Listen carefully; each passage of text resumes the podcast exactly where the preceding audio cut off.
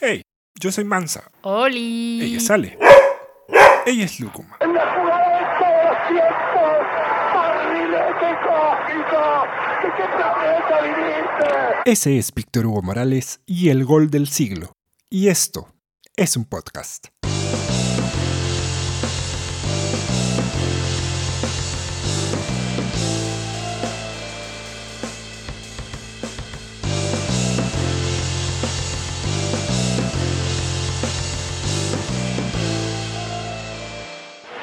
Ahora sí comienzan 90 minutos del deporte más hermoso del mundo.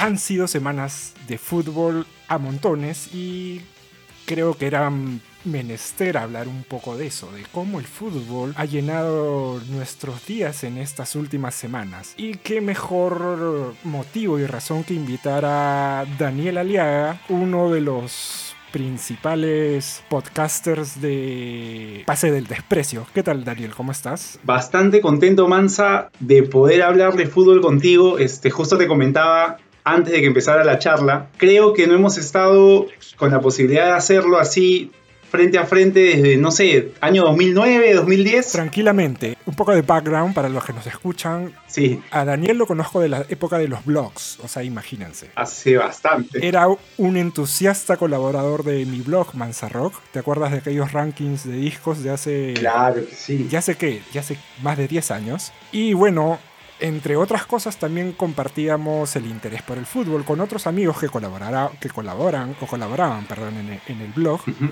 Nos encontrábamos algunos sábados por la mañana o martes, miércoles por las noches, ¿no? Claro. por el lawn tenis, por ahí. Yo era, digamos, un mediapunta extremo. Daniel era una especie de interior izquierdo con, con pase de gol, ¿no?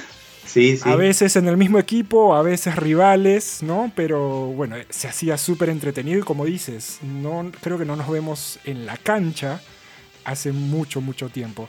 Aunque quiero decir, Mansa, que ahora recordándolo bien, la última vez que hemos estado en una cancha de fútbol creo que ha sido en el 2015. Y te recuerdo ya, digamos, justo tú mencionabas un, un mediapunta, un extremo. Te recuerdo ya en, en, digamos, me, me doy esta, lo, lo voy a decir, en el ocaso de tu fútbol jugando de defensor central, a lo Lothar Mateus. Exactamente. Retrocediste para jugar de defensor. Lo dices bien porque además en mi campeonato de exalumnos esa fue la posición estratégica donde me colocaron y rendía mejor. Así que dije, bueno, si no está roto no lo arregles, sí, ¿no? sí. Y, y Es nada, verdad, es verdad. agradezco Sí. la comparación con el enorme Lothar Mateus, creo que no, no soy digno, pero eso también grafica la época de la que nos, nos hicimos hinchas del fútbol, ¿verdad? Así ¿No? es. Italia 90, bueno, Mateus es de, ya viene de México 86, Viene incluso Mansa, me parece que juega el Mundial de España. Ahora, yo no lo vi, me ponía a leer las revistas esas antiguas en, en papel periódico, pero creo que desde España 82 ya lo teníamos a Lothar Mateo jugando en Alemania. Pero definitivamente, o sea, al menos Claro. yo que, yo que te llevo un poquito de años más, nada más.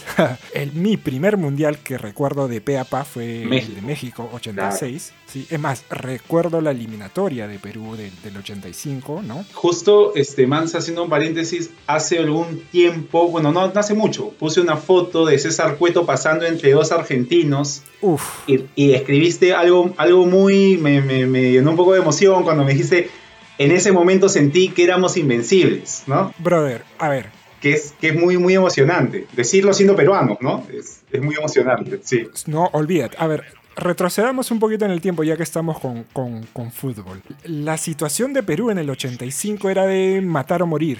¿no? Sobre el partido de Lima. El partido de Claro. Lima se gana con aquel recordado gol de Oblitas, con la recordada marca de Reina Maradona. Maradona ya siendo considerado, si no el mejor top 3 del mundo en, esa, en ese momento. Así que era justificable que teníamos que detener a Maradona porque si no, no lo hacíamos. funciona, ¿no? Acá en Lima, se gana el partido y había que ir a ganarlo a Buenos Aires en realidad, Claro. porque por una cuestión de, de partidos, que puntos que no se sacaron en otros partidos, Sí. solo quedaba ir a, a ganar a, a Buenos Aires. Épocas en donde los partidos ganados todavía valían dos puntos. Dos puntos. Y llegamos a ese partido en donde, bueno, el Monumental de Buenos Aires era, era una chacra, en realidad no era un campo de fútbol. Había llovido, el barro era... Había más barro que pasto. Que lo hacía más épico, ¿no? O sea, para lo que podía haber sido. No solo había barro, sino que estaba lloviendo.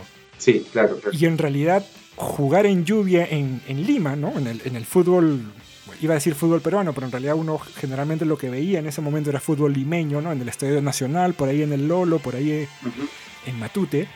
No, no estabas acostumbrado a ese, a ese tipo de, de escenario. Y tipo de escenario en realidad por la animadversión que se, se- que se percibía en la transmisión, ¿no? Porque tú no estabas en Buenos Aires, estabas viéndolo en Canal 5, creo, ¿no? El relato de Morosini. Y nada, comienza el partido, se escapa por izquierda y gol, gol argentino y tú dices, uff, ahora no solo hay que ganarlo, hay que voltearlo. Y en efecto se dan ese par de jugadas, la del segundo gol sobre todo, ¿no? Es La de Cueto, la de eh, Cueto rompiendo la ley de la materia y metiéndose en... pasando entre dos Así es. argentinos. sí. Cueto recuperando. Bien Perú. Va Cueto. Se escapa. Se va colocando por el centro Barbadillo. Puede venir el segundo. Atención. Arco de Guardecino. ¡Gol! ¡Peruano! ¡Gol! ¡Peruano! Barbadillo. Autor de la conquista. Dijimos puede venir el segundo gol peruano. Y Barbadillo marca el segundo para Perú. Señores, un gol de corte excepcional. No podemos negar que ha llegado pocas veces Perú, pero las dos demostrando su capacidad. El lujo en la maniobra por parte de hombres que saben a la hora de definición qué hacer realmente con la pelota. Brillante en última instancia, no solo de Uribe, no solo de Cueto, pasando prácticamente entre los adversarios, sino Barbadillo, estirando la pelota, mirando la salida de Filiol para cruzar el balón y poner atención, señores, a Perú en este momento en México 86.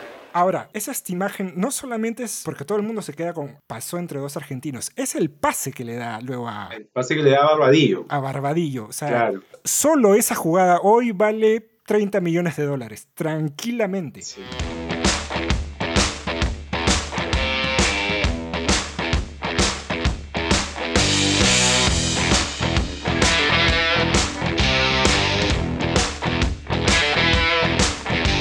Le da Mansa un pase cacheteando el balón, ¿no? De tres dedos. De, claro, de zurda tres dedos, ¿no? Pero vamos, en Buenos Aires, en la lluvia, en el barro, con la gente, para voltear el partido y clasificarte a un mundial, Sí. ya es, es bueno, es, es- si no es épico, no sé qué más.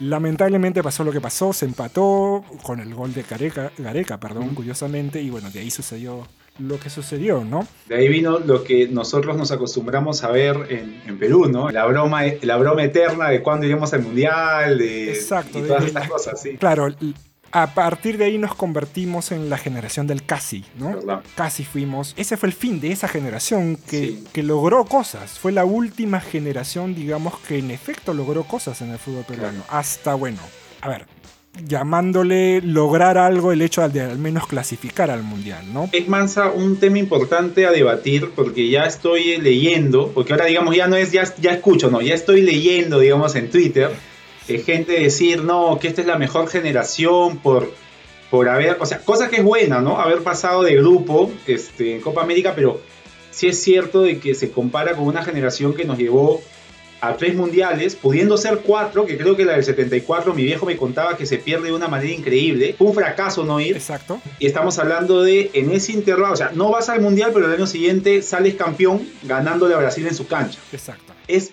bien complicado llegar a decir lo que se está diciendo, ¿no? Sí, y curiosamente hablaba con unos amigos sobre qué hace que se elija a un jugador como el mejor. ¿Qué es? ¿Es, es que te gusta? ¿Es, es que te despierta algún tipo de simpatía? ¿O simplemente miras a la estadística? Porque mirar a la estadística es como yo siempre digo. Mirar a la estadística hace que, por ejemplo, digas, bueno, Pepe Reina tiene dos Eurocopas y un Mundial sentado en la banca y ha ganado más cosas que Buffon. Sí. Kell Michael prova a dare il pallone all'interno per Podolski in area di rigore. Buffon! Buffon! Calcio d'angolo. Extraordinario Buffon, bravísimo. Si uno lo dice simplemente sin haber visto qué pasó, este, es, es, mejor. Sí, claro. claro. Si revisas números, Pepe Reina es uno de los mejores arqueros de la historia, uh -huh. ni siquiera, ¿no? De la historia. Sí, de la historia, sí. Y luego también es lo impactante de la no clasificación de, de Perú al 86, es que permitió que Argentina clasifique y podamos ver al Maradona convirtiéndose ya no en el mejor jugador del fútbol, sino en el, en el mejor jugador de la galaxia, ¿no? Sí. Porque llegó, o sea, llegó a un nivel que no se había visto jamás y, y creo que también como lo, lo comentábamos en, en redes sociales, tras ese gol a los ingleses, luego de ver ese gol a los ingleses, lo único que te quedaba pensar es, este gol no lo voy a volver a ver nunca por ningún ser humano, nunca más en la vida. Esa es la sensación que te daban. Tiene Marabona, lo marcan dos, pisa la pelota Marabona, arranca por la derecha el genio del fútbol mundial, y es el tercero a tocar para Borruchaga siempre Marabona, genio, genio, genio, ta, ta, ta, ta, ta, ta, ta.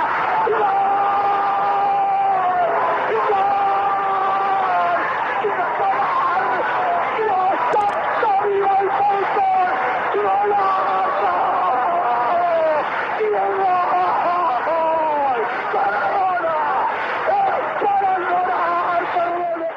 Digamos más a que luego pasó lo del, eh, de Arabia Saudita o Irán llevándose belga. Exacto. Pero en ese tiempo llevarse a un inglés y llevarse a un belga tenía una connotación diferente, ¿no? Y en realidad está todo, toda esta cuestión ¿no? de, de ser una Argentina-Inglaterra. El contexto, una, claro. El contexto, ¿no? En un partido de eliminación directa, o sea, el que perdía Exacto, se exacto. iba.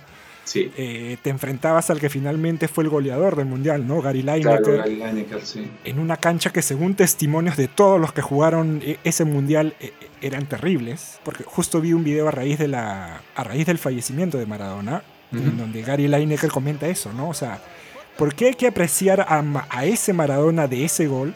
porque la cancha de la, de la, Azteca era una porquería. Él dice que pisaban la cancha y el pasto se arrimaban porque se salía el parecía que lo habían colocado como bloques, ¿no? O sea, no claro. era todo un terreno parejo, sino era como que bloques sembrados. La pelota incluso era diferente, no son como las pelotas tan ligeras como las de ahora. Sí.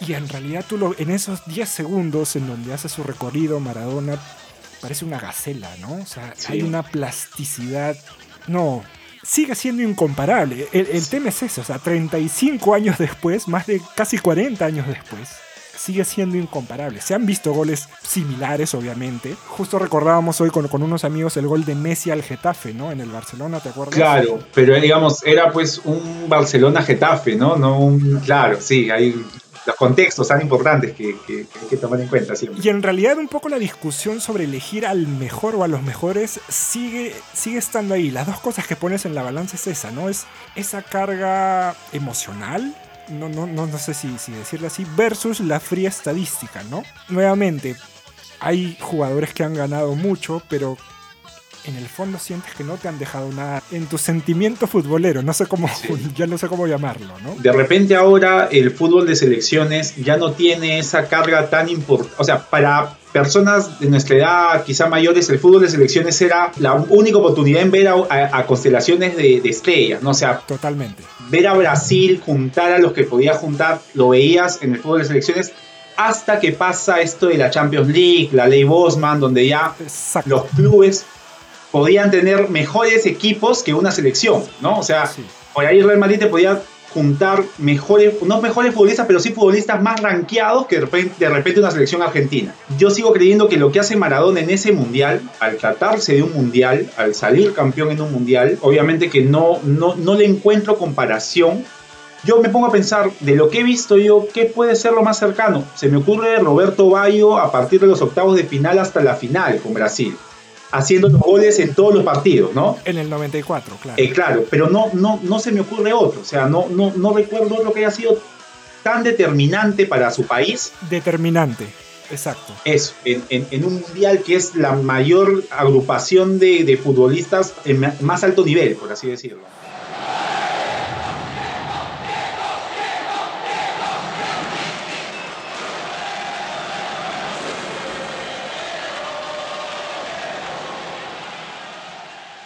Un poquito para comentar la ley Bosman, que era la ley Bosman porque debe haber obviamente personas que no lo sepan. Sí, sí, sería bueno. Eh, hubo un momento en, en- en Europa que en realidad era el- siempre ha sido el objetivo del- del- de los futbolistas en algún momento. Solo se permitían dos extranjeros por equipo en, en la gran mayoría de ligas. O digamos, en las cinco ligas más más importantes. ¿no? importantes. Había que ser muy bueno para jugar.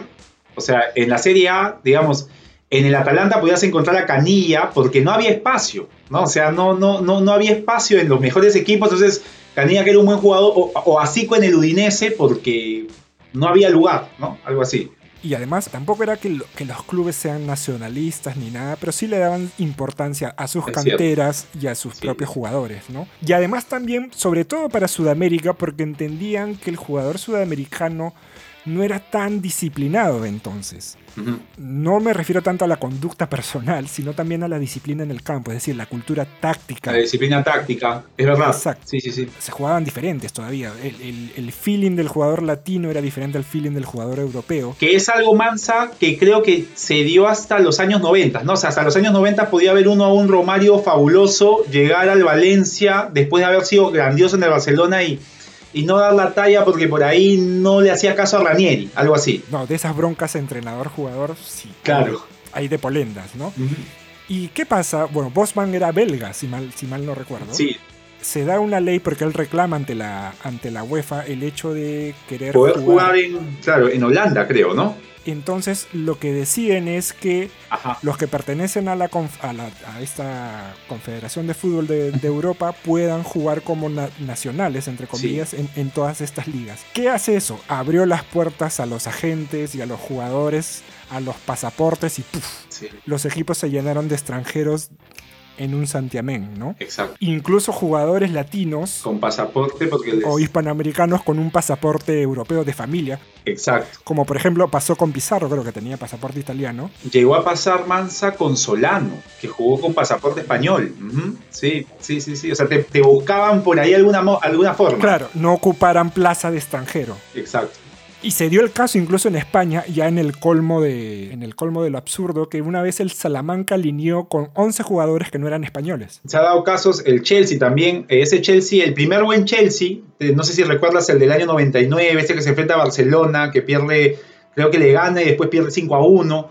También en un momento no tenía un solo inglés, o sea, tenía Sí. futbolistas de Rumania, Nigeria, holandeses y no había un solo jugador de inglés. Exacto. Es un poco también habla de cómo el fútbol siempre ha buscado maneras de, bueno, de revolucionarse, pero en aras del espectáculo, ¿no? Con esto también quiero decir, y supongo que tú puedes estar de acuerdo en que se dieron cuenta de que el negocio del fútbol era una mina de oro, pero que había que sacarle hasta la menor costra posible. Sí, sí. Y es algo que en realidad se está reflejando, por ejemplo, en estos dos torneos que estamos viendo, ¿no? En esta, en esta sobredosis de fútbol que estamos teniendo ahorita, que es la, la Eurocopa y la Copa América. Que, que justo comentábamos que desde que volvió no paró. No paró. Volvió y cada tres días teníamos fútbol. No paró incluso a costa de los jugadores, porque Exacto. Si quienes nos escuchan ha- han un poco leído las noticias de, de semanas antes del, del inicio de la Copa América, por ejemplo, incluso Brasil, los mismos jugadores de Brasil, de la selección, No querían. Tite incluido, exacto, no querían jugarla,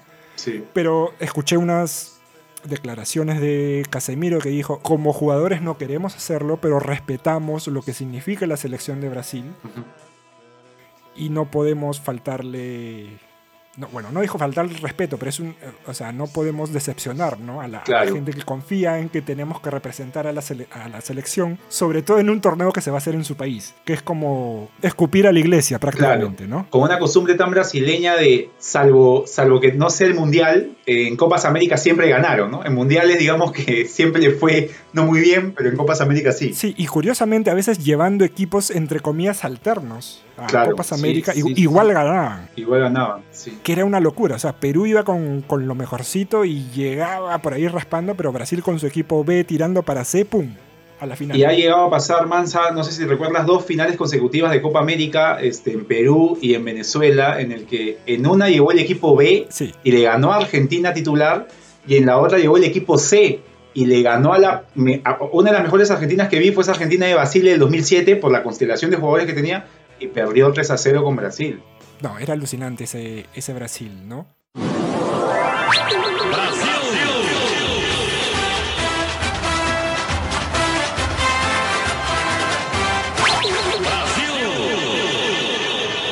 ¿te gusta el Brasil de ahora? Pues justo comen- comentaba eso con unos amigos y yo recuerdo, ponte el Brasil del 2002, que es su último campeonato. Sí.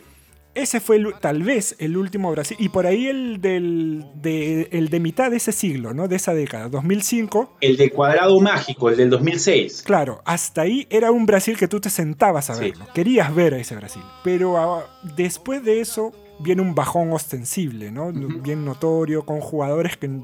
Hubo un momento en el fútbol mundial en donde los mejores jugadores eran de cualquier parte menos de Brasil. Sí. Que era algo, era algo inaudito. Mansa, del año 2000, creo que en el 2010, hasta el 2010, Kaká llega a ser. El Mundial del 2010 de, de, de Kaká sin ser excelente es bueno, ¿no? Sí. Pero Kaká ya no era el Kaká del Milan. No, no, olvídate. Y desde ese año hasta que, digamos, Neymar ahora, pero este Neymar del PSG que lo lleva a final, a semis, lo que tú dices es muy cierto. O sea, hubo unos seis años en que uno no encontraba un jugador brasileño top. No, Era un jugador bueno o muy bueno, pero estaba como bajo la sombra de otros futbolistas en- en- de, de otros países, es verdad. y Alemania hace bien en bajarlo, o sea, no en bajarlo, sino en demostrar su verdadera valía con esa goleada en En semifinales. el 7 a 1. Cuando digamos que Brasil incluso pierde al único futbolista que podía entrar a un top 10, ¿no? De mejores futbolistas, no lo tiene.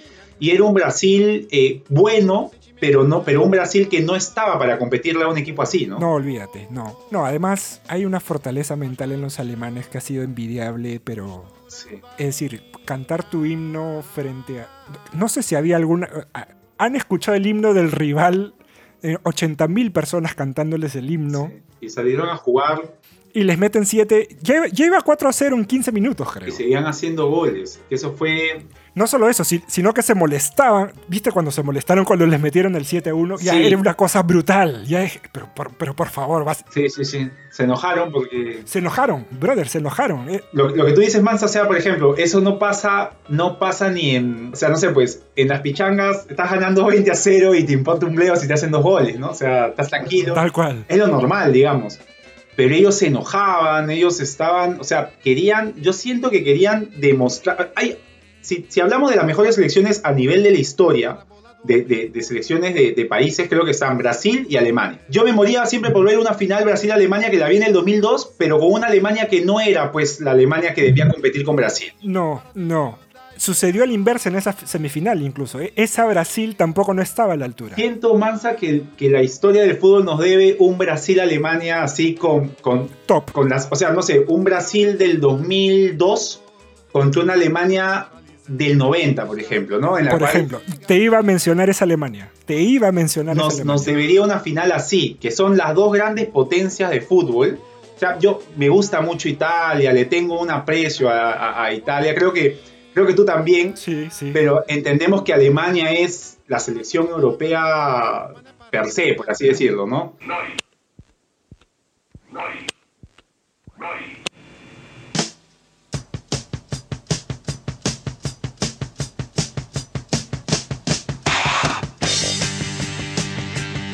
Salvo el mundial anterior, salvo el de Rusia. Que les fue mal y que- Sí, que yo creo que quedan eliminados estúpidamente. sí. Todos los mundiales anteriores habían llegado al menos hasta semifinales. Y en momentos Es una barbaridad, es una barbaridad. Y en momentos más a que la gente decía, oye, Alemania no está bien, pero te llegaba a la final del 2002. Alemania no está bien, semifinales 2006, semifinales 2010. Es verdad, eran equipos no tan buenos, pero que llegaban hasta ahí. Y supongo que es porque cultivan esto de ser un equipo, ¿no? Sí. Y es cierto, o sea, no han tenido, salvo Mateus el 90, Sí. no, han- no tenían ese superior al resto dentro de ese grupo, ¿no? No han tenido un top 3 mundial. Claro, Digamos, Mateus en el 90, yo creo que este Mateus que jugaba detrás de los delanteros, que tenía esa potencia y disparo fuera del área, estaba top 3, creo, ¿no? Puede ser Rumenigue también, quizá. puede ser, claro, pero eh, lo, justo lo que tenía que mencionar es, o sea, igual fíjate de la posición de la que estamos hablando, del jugador Claro. del que estamos hablando, un Sí. medio centro que también, Mateus es un antes y después en, en el fútbol. Sí, claro. De ahí sale Pirlo, de ahí sale Iniesta, de ahí salen todos ellos. O sea, esa posición Mateus es este futbolista que, que le va a bajar, justo lo que te comentaba al inicio, o sea, un futbolista que estaba más cerca del área, que termina retrocediendo menos, termina jugando de líbero en el 2000, no, en el 98, con casi 38 años, tenía una capacidad para distribuir en esa Alemania que, que termina perdiendo con Croacia 3 a 0, Con Croacia, Era una Alemania sí. vieja ya, pero el Sí. tipo distribuía a, a- a todo dar, ¿no? Y, y lo hacía desde la posición de libero, o sea, ni siquiera como mediocentro, ¿no? O sea, de libero distribuía al equipo. Claro, exacto. Y ahí se cambia el fútbol, ¿no? Ahí comienza, El, primer, el tan importante primer pase, Mansa. exacto, la posesión. Yo creo que em, se empieza a tomar en cuenta de ahí. Dejar de abusar del pelotazo, ¿no? De, Ajá. de, de salir desde atrás, construyendo, etcétera. Se fomenta a raíz de eso. Claro, tener un futbolista de buen pie en el inicio de tu jugada, porque incluso yo recuerdo haber visto a Mateus alguna vez de defensor central, siendo un jugador que no pasaba del metro 74. Sí, o sea, era chato. Era, Era, chato, chato, sí. ¿no? O sea, digamos, para, para nosotros es un tamaño promedio, pero para ellos era chato, ¿no?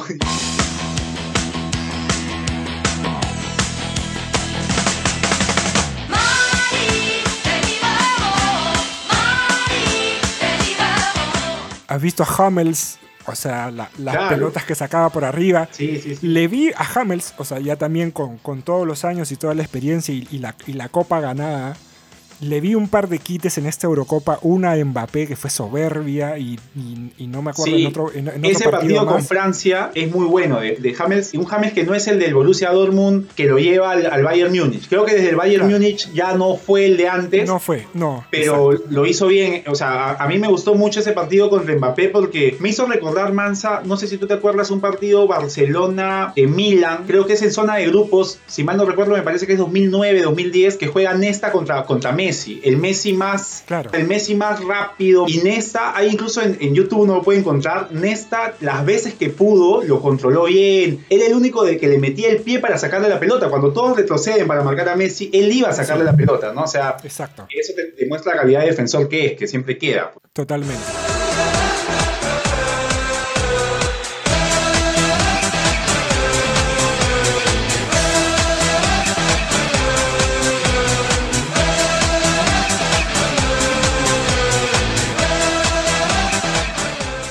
Poco hablando de euros y de, y, y- de Copa América, ¿sientes que hay...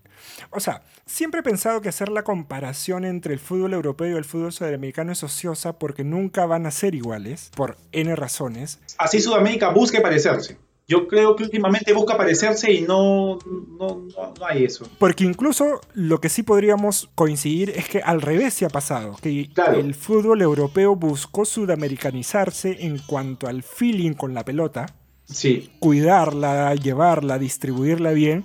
Hay equipos eh, como Inglaterra, o sea, muy, muy asiduos al, al famoso and rush, correr y pum, mandarla arriba, Exacto. que ahora juegan de una manera eh, más similar, digamos, a los equipos, no sé, de Europa del Este, que eran más sudamericanos en los 70s, Sí. 80s, por así Claro, decirlo. de llevarla junto con el pie, pase Exacto, corto, exacto. construir y subir y bajar en bloque, ¿no? Pero lo que sí siento más es que Sudamérica, eh, o sea, sí siento que, que incluso en eso, esto de, de involucrarse con el balón, siento que en Europa siempre hay este tema de la disciplina táctica. O sea, es como que me vinculo con el balón, pero mantengo mi posición, no, no le doy mucho a la inventiva, cosa que en Sudamérica hay, y siento que en Sudamérica lo que hacen es, oye, bájale un poco a tu creatividad, a tu inventiva, sé más formal en lo táctico, y ves equipos argentinos, ves equipos brasileños que ya no son tan vistosos, ¿no? Salvo Neymar. Mira, hasta Messi no me da eso, ¿no? Pero, No, pero pasa, sí.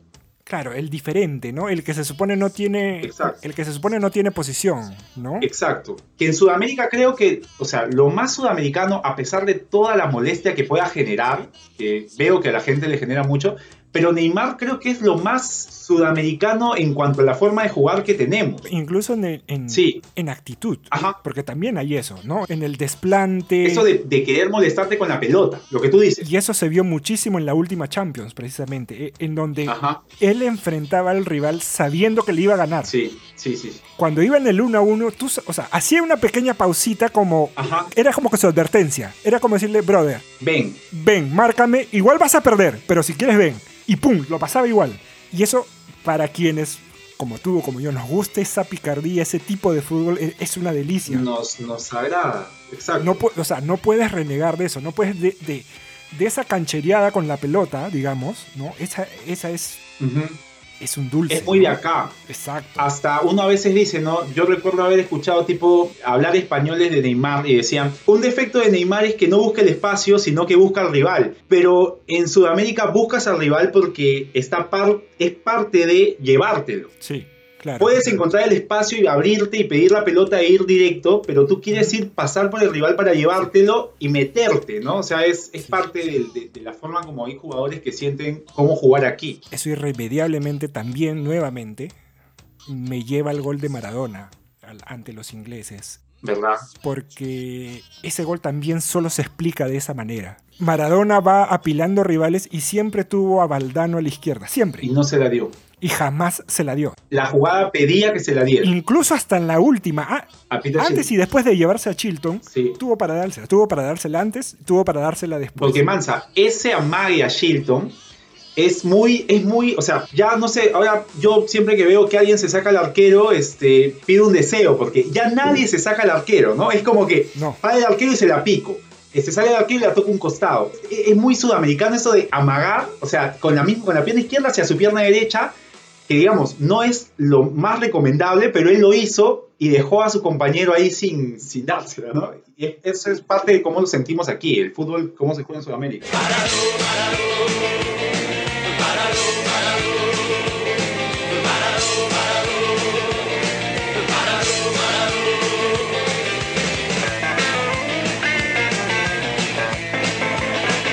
Gol también, para mí, al menos en, en la época, en el momento en, en que lo viví, por ser parte de esa generación que era chivolo en esa época, eh, es de esta generación que salía a la calle a jugar, que jugaba fútbol no en un monitor con un mando, sino con la pelota en la calle. Sorry si ya soné a, a abuelo. Van a tildar de boomer, sí. Sí. Sí, so- sorry, me, me tocó, llegó ese día, lo Ajá. siento. Uno siempre quería hacer ese gol. Sí. O sea, Sí, uno o sea- recibía la pelota y quería hacer ese gol. Jugaba a ser Maradona. Exacto, no importaba la, la posición en donde cogías la pelota, si en el corner, si en tu área, si en media cancha, Y querías llevarte cuanto arriba le apareciera. o, o- o si, o si solamente jugabas, claro, si solamente jugabas 3 versus 3, te querías llevar a los 3. Querías llevar a los O tres. sea, ese gol es, no hay más sudamericano que eso. Sí. Yo me acuerdo más ahora que lo dices. eh, no sé si recuerdas ese One Hit Wonder que metió eh, Donny Neire en Perú, una apertura 2008 con la U.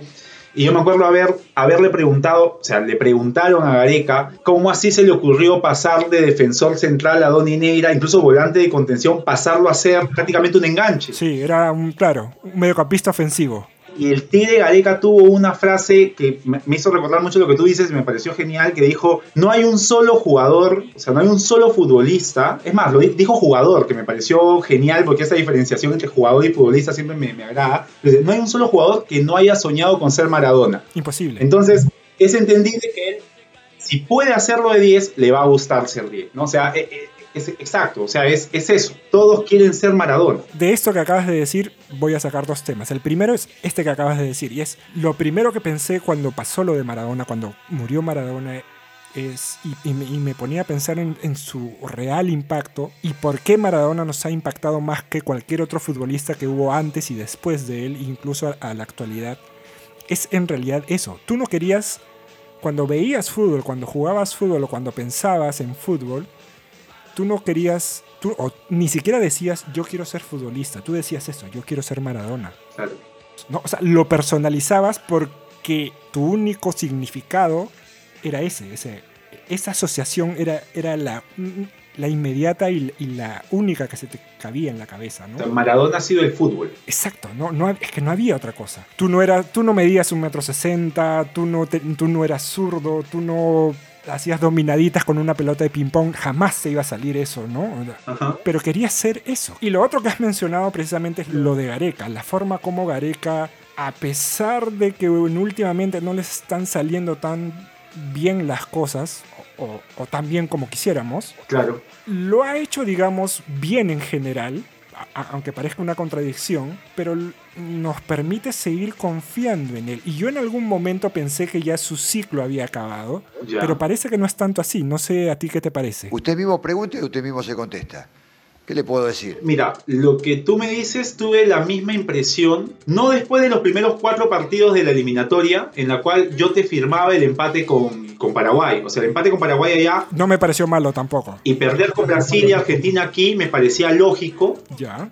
y perder con Chile allá también. Yo decía, un punto está bien porque ya, ya pasaste tres rivales difíciles. O sea, perder con Brasil y Argentina está en tu presupuesto, perder con Chile allá, con lo que nos cuesta Chile, dije, bueno, sí tuve esa sensación con el 3 a 0 con Colombia. Claro. El 3 a 0 con Colombia en Lima, yo vi a una selección que, si tuvo algo esta selección peruana, era de que te moría de pie, por así decirlo. O sea, Ajá. más allá del juego, había una selección en la cual tú decías, oye, pero estos no, yo no creo que los pasen por encima. Ya no. Algo van a hacer en el partido, ¿no? Claro, ya no como antes. ya no como antes. Y en ese momento me acuerdo mucho de un chiste que me pareció muy bueno, porque estábamos en, en plena previa de estas cosas de elecciones y dijeron, volvimos a los 90.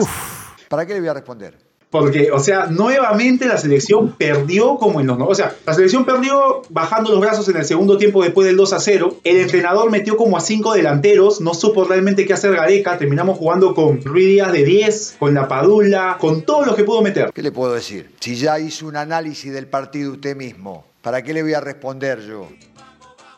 En otras circunstancias, eh, incluso en otro país o en otra selección, ese sería el último partido de Ruiz Díaz en una selección, por ejemplo. Exacto. Ruiz Díaz No existió ese no partido. existió, exacto. O sea, no, el tipo no... A mí me cae bien el chato, grité sus goles en la U, me, me- me alegró mucho que le vaya bien en la U de Chile, que le vaya bien en Estados Unidos. Sí.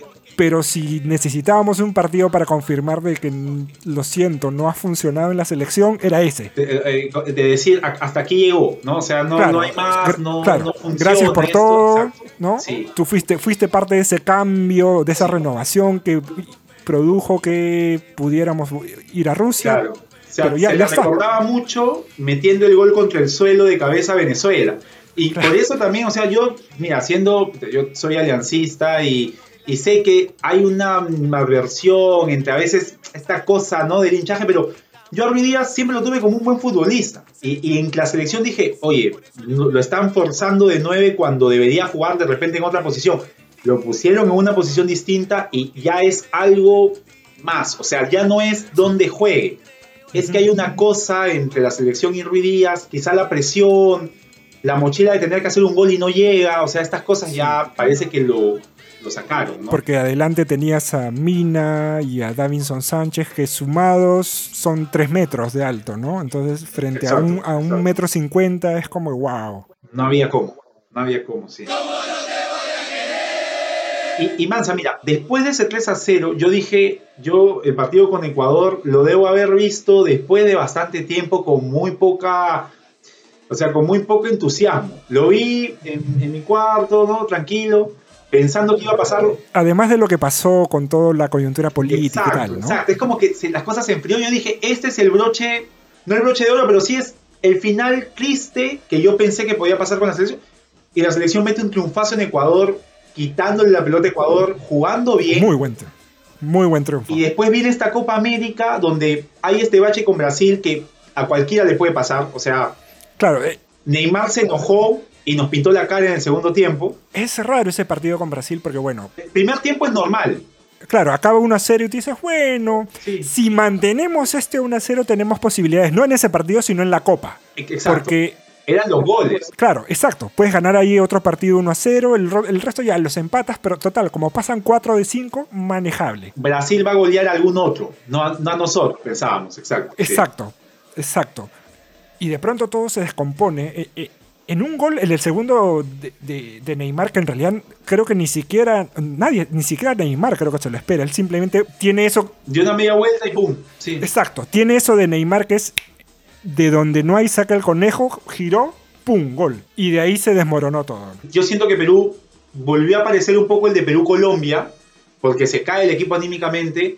Gareca empieza a hacer cambios, o sea, entra el Chaca Arias, que nunca más volvió a entrar, entra Valera. ¿Qué más quieren que haga Gareca? A ver, ¿qué más quieren que haga? Gareca siento que dijo, bueno, ya está, este, vamos a ver, voy a darle unos minutos a estos chicos y nos pintan la cara 4 a 0. Y viene el partido con Colombia, o sea, 4 a 0 con Brasil, habíamos perdido 3 a 0 con Colombia y parecía que lo de Ecuador era un bonito, una bonita remembranza de lo que fue, ¿no? Y nuevamente volvemos a ser lo que, lo que somos en este momento. Y le mete un triunfo con Colombia en un partido raro, ¿sí? En un partido raro, pero que Perú lo saca adelante. Con un, creo que es importante, Mansa, hacer, decir que Corso no ha jugado mal esta Copa América. O sea, si tú has leído mi Twitter, creo que tú has encontrado otra persona con tanta convicción de que Corso ya no debía seguir en la selección. Sí, claro, claro. Yo, yo recuerdo. Sin embargo, dentro de su limitación, Hay que decir. es decir, porque vamos, Corso con la edad que tiene, con los partidos que tiene, con, con lo que hemos visto que hace en la Liga Peruana, que es una de las peores de la región, Ajá. o sea, no, no- no estamos descubriendo nada, ya sabes qué va a dar. Sí. Te ha dado. Y en ese límite, en ese espacio tan reducido que tiene para accionar, algo ha hecho Gareca que le ha dicho, ok, si tú vas a hacer esto, hazlo bien Sí. y vas a funcionar. Y ha funcionado, o sea, e- es eso. Tal vez lo que se espera de otro lateral es que tenga proyección, que se entre bien, ¿no? De Corso se espera de que no cometa los errores que se espera que cometa. Y no, lo, no los ha cometido. Exacto. Esa debe haber sido la indicación, la indicación de, eh, de Gareca. O sea, es, Sí. a ver, este es tu libro. No quiero que te aprendas todo el libro. Apréndete estos tres capítulos. Y repíteme los de Paporreta cada vez que salgas a la cancha. Exacto. Exacto. Y eso es lo que ha hecho. No va a ser más. Ya Sí. sabemos que no va a ser más. Habrá otros jugadores que tendrán que hacer otras funciones para cubrir esa... Carrillo en la derecha. Ha habido varias veces donde Carrillo te hace esta típica que sale para acá esperando que pase alguien aquí. Sí, y no hay. Y no había nadie, ¿no? O sea, Corso lo saludaba desde atrás y le decía, yo estoy acá, yo me voy a subir, ¿no? Exacto. Claro, sí, estoy, sí, Cholo, estoy en el capítulo 3. Ajá, sí, exacto, sí. Sorry, tú, tú me pides el 20 y, y- y no. Difícil. No, no, no lo leí, no, no lo voy a leer tampoco, ¿no? O sea, sí.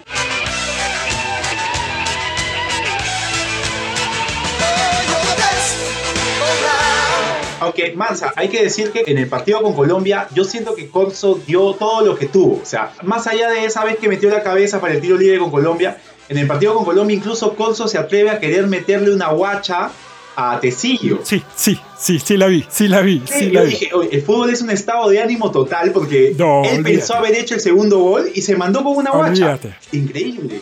En el fútbol, cuando pisas el gras, tienes que cambiar el switch. Sí. Y si haces eso, olvídate, el cielo es el límite.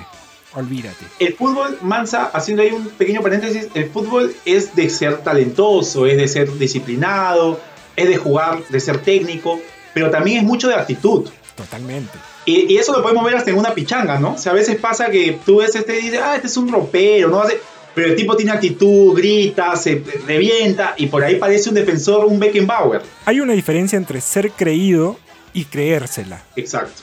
Hay jugadores que son creídos y cuando fallan, ahí es cuando se complica la cosa. Exacto. Cuando se vienen las dudas, ¿no? Exacto.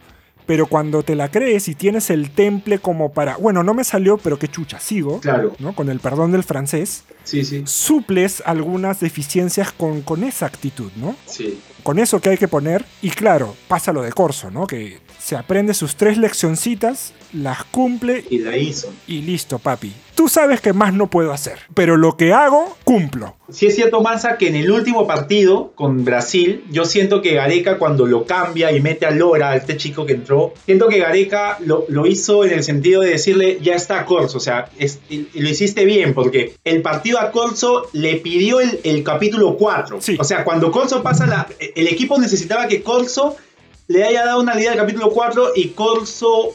Y lo intentó, pero era chino para él, pues, ¿no? Entonces, Claro, claro. era exponerlo, o sea, era, era que su, su, su buena Copa América, hacer que se vaya al ataque, que entren por ahí, que, que entonces agarró Garecas, yo siento que dijo, ¿sabes qué? Este chico me, me parece que puede hacerlo, o puede, pienso que este chico se puede equivocar. Entonces, mejor que se equivoque él y Corso, tú andas, siéntate, muchas gracias, ¿no? O sea, pienso que fue así. Y Corso fue y se sentó, pues, ¿no? Ya, ya hizo bastante también. Corso tuvo que cumplir y cumplió. Es, es- es eso, o sea, básicamente es, es eso. Y en, y en realidad también, porque vamos, Corso está porque dentro del universo de jugadores en su momento, no, hay, que decirlo, no había mucho más tampoco. No, pues, no. Cuando, cuando se va Víncula, o sea, cuando Víncula es castigado, no había más. Era él o Reboredo, de lateral derecho. Sí, y Y bueno, bueno, ¿no? O sea, ya, entonces había que elegir. creo que sí, ya creo que no hay más debate ahí. Reboredo nunca supo que había un libro, ¿no? Menos, ¿no? claro, nunca claro, supo. sí, sí. Es eso. Es, no, gra- gracias, por la, gracias por las risas, Daniel. Gracias por el humor. Excelente. Sí.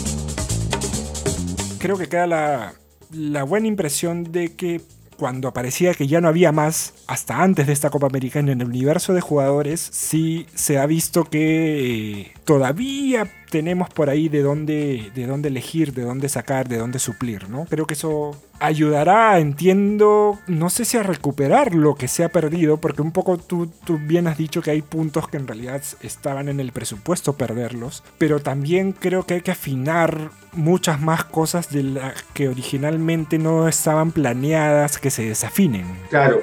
A mí me da esa impresión también. A lo que voy es esto. Creo que se ha hecho una mejor Copa América de lo que se esperaba teniendo en cuenta las eliminatorias, Exacto. Eso, eso es. pero no me queda del todo claro si es que Va a alcanzar.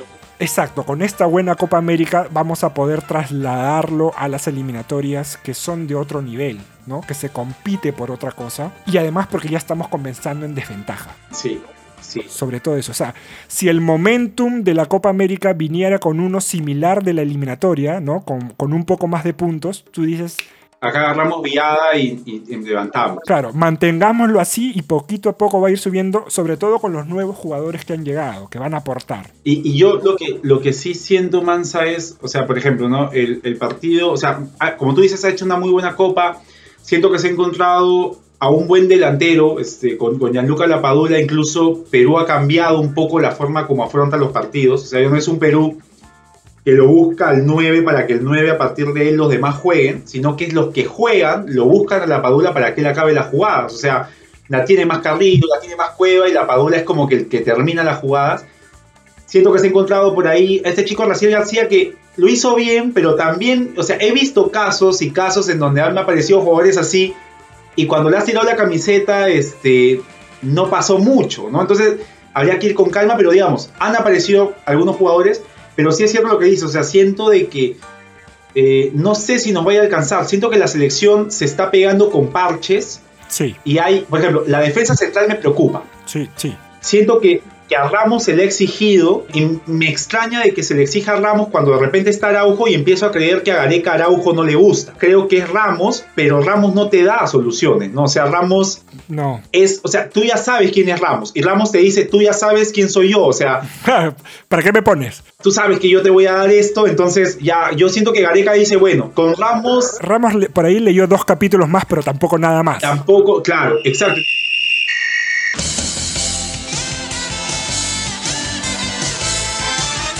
A Zambrano creo que ya, ya lo borró. Me parece que a Zambrano después de la expulsión le dijo hasta que no cambies y creo que para Zambrano va a ser bien difícil cambiar. Sí, creo que para Zambrano, para Zambrano es importante Boca ahorita. Sí, Si yo fuera Zambrano diría, ok, ¿cómo hago para que me, llame, me vuelva a llamar Gareca? Hacerle en Boca. ser titular indiscutible para empezar, en Boca. Claro, y, y no sé si esa es una presión mucho mayor. Sí, sí, o sea, porque, porque en Boca le traen jugadores, o sea, en, en Boca le trajeron a Rojo, que a veces lo ponen él a jugar como segundo central, o sea, le traen jugadores que han jugado en la selección, como decían, a ver, compite con él, ¿no? Y lo tienen ahí como segundo.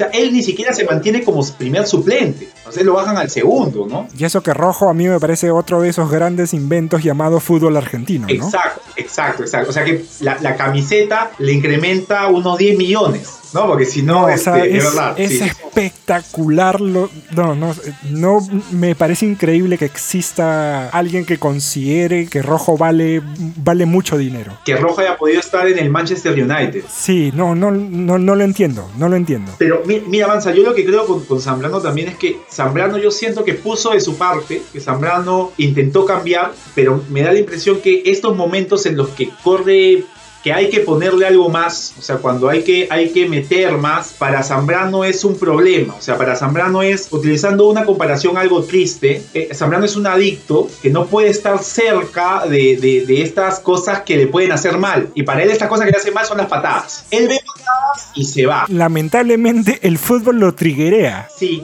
Parece inverosímil, pero sí, o sea, el, el deporte de contacto lo hace ponerse así. Ajá, es como que él está bien, está haciendo un buen central, tiene esta cualidad que te filtra pases, todo, pero hay una patada, hay un golpe, él quiere golpear, te levanta Claro. el codo, ya se vuelve loco, ¿no? Claro, Sí, porque lo sí. otro es que Zambrano deje de ser defensa y sea, no sé, delantero, pues, ¿no?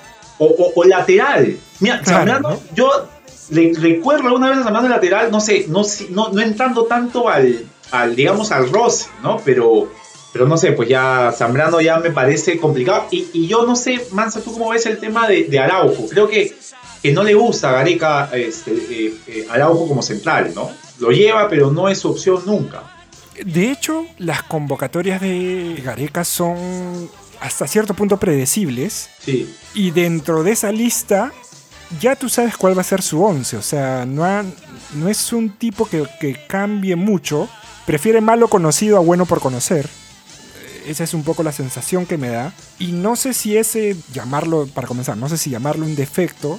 Y, y de ser así, no sé si eso es un poco también lo que hace de que a veces o no sepa hacer los cambios o los haga demasiado tarde.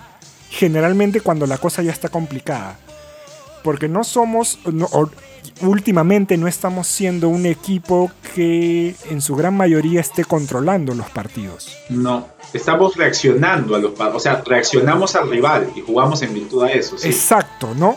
No solemos proponer tanto, tal vez, tal vez tanto como deberíamos, porque además fuimos una selección que pasamos del ratoneo de Marcarián al hecho de decir, ok, a, a ver, ¿qué tal si por lo menos tratamos de tener la pelota 10 minutos? Claro, que fue un poco eso lo que Gareca nos dio en su mejor momento, ¿no? O sea, Exacto. creo que Gareca desde que viene dice, vamos a tener una selección que la tenga y, y termina, creo que cuando termina incluso cambiando a Guerrero por Farfán de, de 9, creo que son los momentos de un Perú en el cual podía tener una posesión larguísima del balón. Pero digamos que ya como han cambiado las cosas, con este nuevo volante de tres, de tres volantes, Cueva, Carrillo, eh, la Padula, que es un delantero diferente. O sea, la Padula es un- el típico delantero que está buscando el error del rival, que está con el último hombre para ganar la espalda. Ya no es un equipo que la tenga mucho, sino es un equipo que daña más. O sea, Perú ha tenido bastante efectividad cuando ha atacado, pero, pero no la tiene, ¿no? Y cuando Perú no la tiene también es un problema, porque nos la tienen los otros y no defendemos tan bien. O sea, el jugador peruano no defiende muy bien, ¿no? No, eh, en realidad esa es una frase que, que tiene décadas. Pero uno defiende bien, es una frase que se escucha desde que yo veo fútbol, creo. Sí. Sí, sí. Más allá de los buenos defensores que alguna vez ha tenido. O sea, pero digamos como, como, como sistema. O sea, Exacto. el equipo peruano no, no es un Paraguay, por así decirlo, ¿no? O sea, le No. cuesta. No, no ha sido un Suiza o un Dinamarca en, en la, en la Exacto. Eurocopa, ¿no? E- Ajá. Equipos que, que tienen, digamos, un buen manejo de balón con dos que tres jugadores que saben hacerlo, ¿no? Porque están en ligas com- competitivas. Claro. Y el resto del equipo un poco que lo que hace es corsear, ¿no? Es decir, Sí. ok, tengo mi libreto, no me salgo de esto. Y si la va a cagar, que la cague alguien más. Yo cumplo Claro. con, mi- con mis dos, tres cositas que sé hacer. Y, por ahí que no sale. Y a veces le sale, a veces no, ¿no? Obviamente. Se han renovado las, las expectativas y las esperanzas. Va a ser una fecha triple. Sí, sí, porque se juega con, creo que es con Bolivia, Venezuela y no recuerdo quién es el otro. No, no recuerdo el otro tampoco, sí, pero o sea, una de ellas, bueno, la siguiente va a ser sin la padula, creo, por acumulación de Y tarjetas. va a ser complicado, Mansa, armar, o sea, si es fecha triple, si ya nos complicaba armar dos equipos, o sea, son tres, tres días entre diferencia de partido, o sea, tienes que tener alternativas, Ajá. tener después alternativas después del segundo partido, siendo un plantel tan corto el peruano para competir, eh, va a ser difícil. Sí. Y en estas tres fechas creo que sacando pocos puntos, me parece que ya Va a ser más difícil. Sí, nos metemos abajo y va a ser más difícil, ¿no? sí. Valgan verdades, no tengo tanta, tanta ilusión en ver nuevamente a Perú, al menos en este mundial. Claro.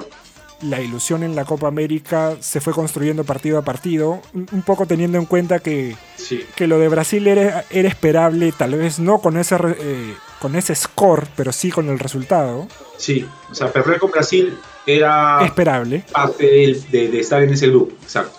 Creo que ganar el tercer puesto nos haría bien porque sí creo que... in- inclu- o sea, en esta actualidad sí creo que al menos veo un partido parejo contra Colombia, teniendo en cuenta además, bueno, esto es una mera suposición, y bueno, hago la salvedad para que nos escuchen que este eh, episodio se está grabando justo antes de las, de las finales de ambos torneos. Del tercer y cuarto puesto, sí. Exacto.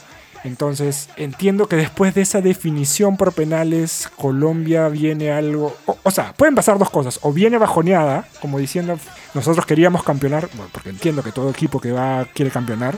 Además que es un- una Colombia que en el segundo tiempo se impone a Argentina. O sea, futbolísticamente hasta el empate se impuso. Totalmente. Ya después Argentina tuvo otras opciones, pero, pero Colombia logró imponerse a Argentina, ¿no? O sea, le la pelota, la tuvo. Como leí por ahí, es una Argentina que solo sabe jugar 45 minutos. Es rarísimo. Entonces, ya lo vamos a escuchar. Vos estás caliente con Scaloni. Es rarísimo lo que, lo que le pasa a la Argentina de Yo, Scaloni. yo vi Mansa, leí también, bueno, vi una imagen muy graciosa, eh, le llaman la escaloneta al equipo de Scaloni y dicen, ¿no? Vos sabés que lo que estás diciendo es un bombazo. ¿Cómo se va formando la escaloneta según los 90 minutos? Dice, 15 primeros minutos, wow, la escaloneta juega el mejor fútbol que vi jamás en mi vida. 30 minutos siguientes, ah, comencemos a jugar mejor. 45 minutos finales, por favor, que el partido acabe yo. Siempre pasa eso, no es como que comienza el equipo, arranca muy bien. Es como este, este meme del, del dibujo del caballo, Claro, claro, claro. fenomenal, y termina con palitos, ¿no? O sea, Exacto, sí, es sí. así, es así Argentina. Está mirando Scaloni y lo que estás diciendo fuerte. Mándale saludo, ¿qué crees? No, bueno. ¿Es una opinión? Bueno, Más allá de ese gol criminal que se falla Lautaro Martínez, Exacto. no te puedes fallar ese gol. Muy parecido, Mansa, a un error de Waldir contra la U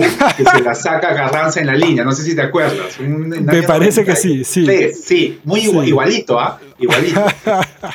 Y bueno, luego Di María demostró que la pierna derecha la tiene para subir al bus, nada más, ¿no? Exacto, sí. Igual no sé si siempre también uno espera más de lo que Colombia realmente tiene o puede dar, y eso pasa en cualquiera de los torneos, ¿no? Eh, sea Mundial, sea Copa América, sea incluso las mismas eliminatorias. Ya se viene haciendo una costumbre de Colombia eso, ¿no? O sea, Sí. tener buenos jugadores y no plasmar un buen equipo. Sí, y creo que queda claro que ni siquiera ya es cuestión de entrenador, porque si no pudieron aprovechar a... A Queiroz, claro. que creo que no lo hicieron mal con él. Fue extraño porque se va, se, se va todo al diablo Mansa con dos goleadas que nadie se esperó. Sí, Nadie esperaba que Uruguay la goleen de visita y nadie esperaba perder de visita con Ecuador. O sea, no, al menos no así, ¿no? 6 a 1. No, claro. Bueno, uno que es mal pensado siempre huele, huele camita, ¿no? Pero es raro porque tú, tú dices, a ese nivel hay, hay cosas que, no deberían o crees que no pasarían a ese nivel. Uno es la camita, ¿no? Por ejemplo, vot- votar a tu técnico.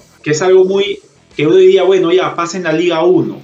Pero pasa con jugadores, porque Colombia prácticamente tiene todos son, sus futbolistas, son futbolistas jugando en Europa. Al menos del equipo titular creo que sí. O sea, futbolistas que hablar, digamos, de no, que el, el rigor europeo, pero ellos están acostumbrados a ese rigor, ¿no? O sea, juegan en los mejores equipos. Entonces, sí, es raro, pero da que pensar. Y lo otro es el, como leí por ahí, a este nivel el nerviosismo no existe, cosa que es debatible también. Y un poco, o sea, esto se, lo, lo leí por ahí por, por el tema de, los- de la definición por penales, ¿no? Que, que ha habido tanto en la Euro como en la Copa América. Entiendo que se afecta, o sea, vamos, si compites es porque compites para ganar y no es que hay un miedo a ganar como, Como se decía antes, en Perú. como se decía en Perú, no, el peruano tiene miedo a ganar cosas que nunca entendí en realidad. Esto es como que, wow. Pero entiendo también que a ese nivel hay, hay otro tipo de responsabilidades. Trasladado al nivel sudamericano está increíble definición por penales con el Divo Martínez, ¿no? Y el, y el trabajo Exacto. el trabajo de boquilla y tal, ¿no? Eh, y como me comentaba un amigo, es no es tanto la boquilla, sino es el juego mental, ¿no? O sea, el hecho de decirle a Mina, Te conozco. "Tira- claro, te conozco, tíramela acá, ¿no? Que precisamente es lo que hace que Mina le patee ahí. Sí, mirá, mirá que me hice la cosa del atajo, eh. Mirá que te como, hermano. Mirá que te como, hermano. Yeah! A ver, ¿por qué Mina patea el penal ahí, al lado izquierdo de Martínez, para decirlo con todas sus letras, disculpando el francés porque lo quería cagar? Claro. Es eso. Quería ponerle, decirle, mira, te la pateé ahí. Claro, claro, te la pateé ahí. Obviamente, si él la metía y le iba a bailar toda la danza de los siete velos completa. Podemos discutir, obviamente, que, la, que tenía que ser amonestado, que el gesto que hizo no debió hacerlo, etcétera, etcétera, etcétera. Pero fuera de eso, hay este componente también de- del enfrentamiento verbal y psicológico, si quiere decirlo, que, que influye mu- muchísimo, ¿no? Además, yo, la verdad, mira, si soy sincero, Mansa, este, en ese sentido, yo siento que se, se agrandó el tema porque como ya no hay tribuna, ya no hay gente en los estadios, eh, ya escuchas mucho más lo que pasa. O sea, a mí, me- a mí yo me acuerdo cuando comenzó nuevamente la Copa Libertadores, te juro que me encantaba ver los resúmenes en la página de la Comebol en YouTube, porque te ponían el audio ambiental y escuchabas al entrenador mentarle la madre al delantero, al delantero insultar al jugador que no le llegó. O sea, Claro. e- y eso es muy fútbol. O sea, nosotros en Pichangas es así, ¿no? O sea, tú le gritas al otro, Sí. entonces es parte de eso lo que no está toda esta parafernalia del público y terminan siendo ellos los verdaderos protagonistas y entonces nos ganamos con eso. Claro. Incluso le, gritas a. puteas al de tu propio equipo, ¿no? Claro, y es, es, es, normal, sí, o sea, es, es parte de. Claro, ¿no? Va, exacto. Oye, Puigros, bájate, no jodas. Claro, ¿no? exacto. Por ejemplo. Sí, sí, sí. Es, es, par- es parte, o sea, el, el grito hacia el otro es parte de. Exacto.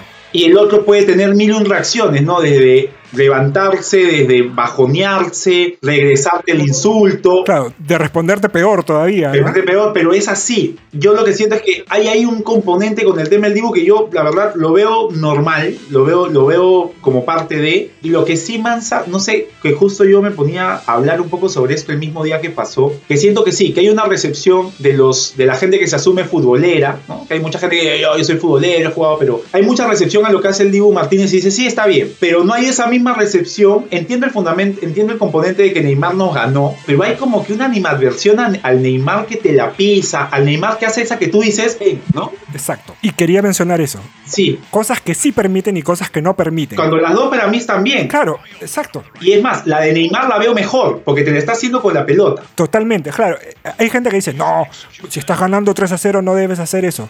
Muéstrame el reglamento de la FIFA que diga que no puedo hacer eso. Exacto. Yo te puedo mostrar el reglamento de la FIFA que te dice que todititito que ha hecho el Dibu Martínez no lo puede hacer. Esta- sí, sí, pues sí, la, la vez pasada justo pusieron y sacaron parte del reglamento que no puedes hacer. Eh, y no puedes hacer gestos este, obscenos, no puedes insultar, o sea, Claro, claro. tuvo que ser sancionado. Exacto. Más allá de que te guste, más allá de que lo aplaudes, más, más allá de que te cagues de risa con, claro, con tus patas. ¡Ay, qué buena! Más, más allá de que digamos pasa, ¿no? Más allá de que digamos que pasa, pero es así. Finalmente no, no es arquero de tu selección, no es arquero de tu país, te, te da lo mismo si gana, pierde, O empata, sea, ¿no? no nos los hizo a nosotros también, porque si nos lo hacía a nosotros íbamos a pedir todos que lo expulsen, ¿no? O sea, estaríamos mandando nuestra carta a la, a la Comebol que lo expulsen. Claro, claro, claro.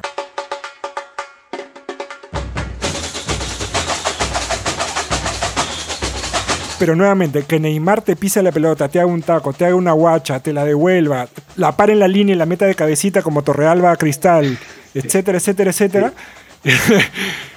Eso sí es como que peor que insultarte a la madre. Entonces, Exacto. no llego a entender muy bien. Y no importa si lo haces perdiendo 1 a 0, empatando o ganando 10 a 0. O sea, sigue siendo fútbol. Sigue siendo más allá de todo lo que significa el fútbol, ¿no? Que es una profesión, que es un deporte, que a veces lo olvidamos, ¿no? Es un deporte, Que es un negocio. pero es un juego, o sea, Massa también es un juego. Entonces, Claro, obviamente. Cuando tú juegas, el juego, el fundamento fundamental, valga la redundancia, es el engaño. En, el jue- en todo juego hay, hay que engañar para ganar. Neymar lo hace a la perfección. O sea, como tú decías, es, te- te- ven que te la voy a hacer y te voy a pasar. Y te vienes y te la hace. ¿no? También le pasa a veces que quiere hacer una, una de estas cosas y se cae, la pierde, pero es parte de, ¿no? Y cuando eso pasa, ¿qué hace el hincha? Ja, ja, ja, qué huevón. Se cae de risa. Sí, exacto. Claro. Y normal, él se para y sigue jugando. Claro, obviamente. De hecho, yo siempre he respetado, y por ejemplo, esto pasaba cuando, me pasó que, que lo comenté cuando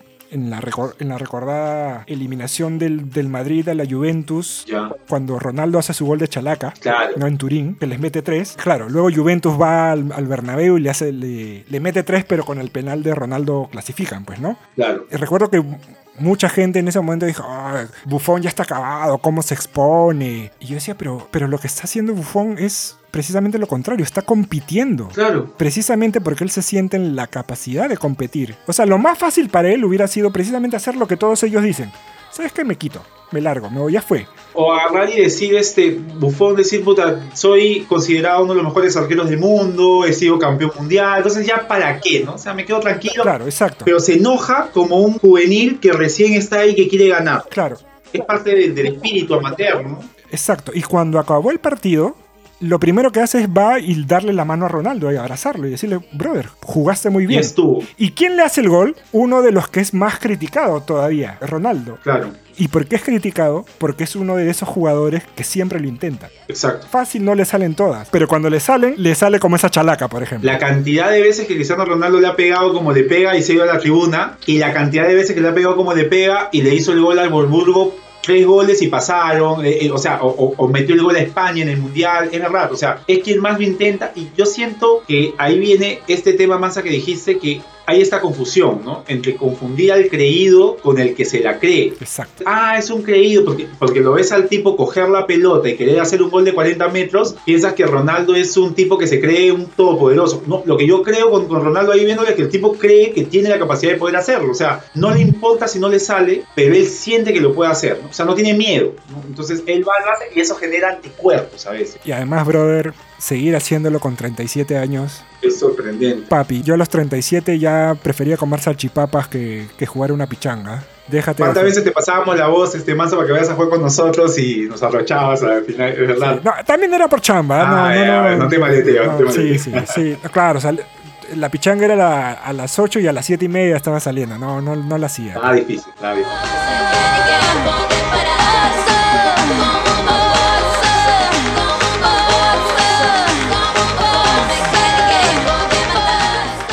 Expectativas de estas dos finales? De la Copa América Mansa, justo ayer conversaba sobre este tema y, y tengo una idea bastante clara. Siento que quien tiene la presión de la final no es Brasil, que ha ganado siempre que jugó de local en la Copa América, sino que es Argentina por querer darle a Messi el final esperado a su carrera. Y hay un Messi que también Sí. ha jugado muy bien, o sea, Messi lo ha hecho muy bien, pero siento que hay esta carga de decirle, Messi, este es el momento, ¿no? Con Brasil, en su cancha. Pero ahora que lo mencionas, a diferencia de otros de los campeonatos anteriores, sí siento que a Messi lo veo motivado por competir. Eso es diferente a sentirse presionado por ganar. Creo que son dos cosas muy distintas. Ya, Yo no siento que Messi esté presionado. ya. De alguna manera, Lo sientes motivado. sí, de alguna extraña manera siento que sí- ya, ya siente que ha encajado con Scaloni. ¿Tú crees que, eso te iba a preguntar, o sea, ¿crees que tiene que ver mucho Scaloni? Voy a decir lo que siento de Scaloni. Scaloni, no se te ocurra moverte un ápice de donde estás. Este es el camino. Seguí así. Nada muevas. Deja que los boludos te peguen, hablen. Tenés el 90% del periodismo deportivo tirándote bombas. Quiere decir que vas bien. Yo lo he visto y creo que sí. Sí, o sea, no sé si es Scaloni, no sé si es con los jugadores con los que finalmente está. Siento como, como lo posiciona en la cancha, no lo veo a Messi ir al medio campo a llevar la pelota. Lo veo a Messi esperársela que se la den para hacer lo que sabe, que el tipo es una maravilla magando. ¿no? Exacto. Es- es- Bueno, además también a los 30 y, y algunos.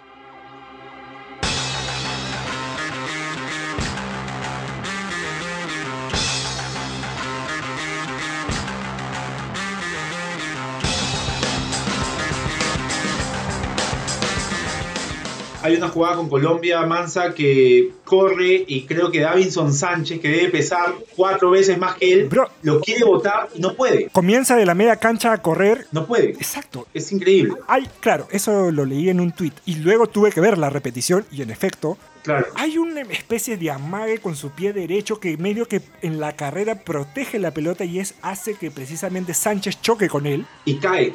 Y sale volando Sánchez. Sí, es sorprendente. Esa es una maña de boxeador. Claro. O sea, parecía mano de piedra de Durán que pone el pie para no caerse y igualito. Exacto. Es como que se, se pone una piedra cuando se posiciona y el otro, ¡pum!, rebota, ¿no? Sí, sí, sí. O sea, eso es cancha, eso es experiencia, eso es maña, ¿no? Eso es, eso es conocer tu cuerpo para el deporte, ¿no? Es, es espectacular, o sea, ya eso es otro nivel, olvídate. Uno que corre y, y trastabilla con, con el gras sintético, Claro. Eso es- ¿no? Y este brother con dos zagueros de 3 metros 50 no se cae. esa- No lo pudieron botar, Brother, no lo ese- pudieron botar. es espectacular. Lo que sí, Mansa, yo, o sea, o sea te, te doy esa, o sea, de que, puta, sí, se le ve a Messi. A, a Messi no lo he visto en otro torneo con Argentina así. Recuerdo la Copa Centenario, Messi metiendo goles, a, que no lo hizo mal, pero lo que sí siento es que de parte del equipo argentino también hay, de repente, puede haber esta idea de, de- de regalarle a... Porque yo siento que todos sienten admiración de estar con Messi en la cancha. Ves a Diego Martínez que hace eso y a quien va a buscarlo y decirle, mira, estás en la final, te llevé a la final, o decirle, lo hice por ti. De repente no es así, pero yo siento eso, es, o sea, es como que cada uno siente que, que está con un tipo de otro nivel al que hay que pelearle las pelotas para que las tenga ahí, al que hay que morir para dejarle un disparo y que pueda hacer el gol. Y no sé si ese equipo argentino tenga, digamos, o sea, porque es un equipo argentino bueno, pero tú la vez pasada, por ejemplo, mencionabas, no hay uno mejor que De Paul. Yo creo que no haya, o sea, creo que no hay uno mejor que De Paul, pero es lo que hay. Entonces, no sé si De Paul Claro, mu- muy a su pesar. Exacto. Siendo, es un, es un, digamos, es un buen jugador, pero habiendo visto a jugadores argentinos mejores, como que uno dice, oye, ¿qué pasó? No habían jugadores más rankeados. Y creo que por la izquierda se terminó el tiempo de Di María, muchacho. Basta de Di María. ¿Cuánto tiempo más vamos a esperar a Di María que nunca termina de arrancar? Nunca termina de arrancar Di María. Y hoy fue una sombra. Y siento sí que Brasil es un mejor equipo. Ah, totalmente. A pesar de que no está jugando del todo bien, o, o de repente ya como maquilla los resultados. O sea, con Chile le fue un poco difícil por la expulsión. Pero a Perú siento que controló el partido igual. Entonces siento que es un mejor equipo que Argentina y eso puede hacer que se, termine imponiendo contra, contra los, los de Messi. ¿no? Me- Me parece que podría pasar eso al final. De acuerdo con lo de Brasil. Ahora, lo que yo veo con lo de Argentina es esto. Primero que hay una genuina renovación. Eso es muy bueno, sí. Y eso hace que la presión por ganar desaparezca, porque no estás arrastrando otros fracasos. Claro. Es decir, no eres, un jugador que ha perdido dos finales. Claro, no es, no es Di María el titular, es Nicolás González, Exacto. Sí, es verdad. Exacto. No es el Kun Agüero, es Lautaro. No es el arquero que no pudo tapar los penales de las otras dos finales. Claro, es Diego Martínez. Es el Divo Martínez que te vino de atajar tres Claro, atajadones. tres atajadones, sí. Porque, brother, las sacó. Lo siento, pero te como, hermano. Lo siento, pero te como, hermano. La de, la de Mina, Mina le mete un. Mina, o sea, digamos, no es el mejor penal habido, pero la patea con fuerza. Pudo la pelota meterse de repente el tipo la sacó, sí, es verdad. Y entonces hay esta motivación nueva alimentada de que, oye, podemos ganar algo y lo podemos ganar con Messi. Entonces él nos puede ayudar a ganar. Entonces creo que eso es un eso es un diferencial, e- esa es otra forma de llegar a una final, ¿no? También, Mansa, es cierto que entre brasileños y argentinos me da la impresión que quien más se motiva por un partido así es Argentina. Sí. Y siento que Brasil reacciona a la motivación argentina. O sea, el argentino sale con todo, le va a querer pegar, le va a insultar, lo va a putear, y el brasileño a partir de ahí empieza a- a reaccionar en el partido. Pues siento que es el argentino el que siente que este partido se tiene que ganar sí o sí. Sí, no sé si son las cinco copas del mundo, ¿no? Lo que hace que decir... Claro, sí, sí. Que le da una tranquilidad distinta a Claro, Brasil. claro, claro, es como decir, bueno, ustedes tuvieron que tener a Maradona para ganar algo. Nosotros le hemos ganado con Dunga, Ciño, Mauro Silva y Maciño, ¿no? Algo así. Sí. Sí, sí. Con Dida en el arco, Dida en que el arco, no era wow, claro. ¿no? O sea, bueno, e- era, ¿no? Pero todo Brasil no es un Brasil sobrador tampoco, o sea, No. hay obreros ahí que... Es un equipo muy de Tite. O sea, Tite es de hacer equipos así, de equipos fuertes, rocosos, que son muy tácticos, porque, o sea, tener a Casemiro, a Fred. Y lo que sí siento que ha comenzado que ordenarlo, o sea, a darle a, a Neymar, lo ha cobijado de modo tal que Neymar puede ser ese jugador, como tú dijiste, que no se sabe dónde juega. Yo no sé si Neymar es delantero, si Neymar es volante, si Neymar es medio centro. O sea, Neymar juega libre, ¿no? Neymar es el típico jugador que va, tú le paras la pelota y te la quita y avanza, ¿no? Es algo así. Y habiendo dicho eso, queda clarísimo que Tite también es mejor entrenador que Scaloni, lejos, Sí, ¿no? lejos, lejos. Cuando el periodismo deportivo dice que estás jugando bien es porque estás jugando para el orto. Y cuando el periodismo deportivo te ataca porque estás jugando bien. Dale para adelante, papá.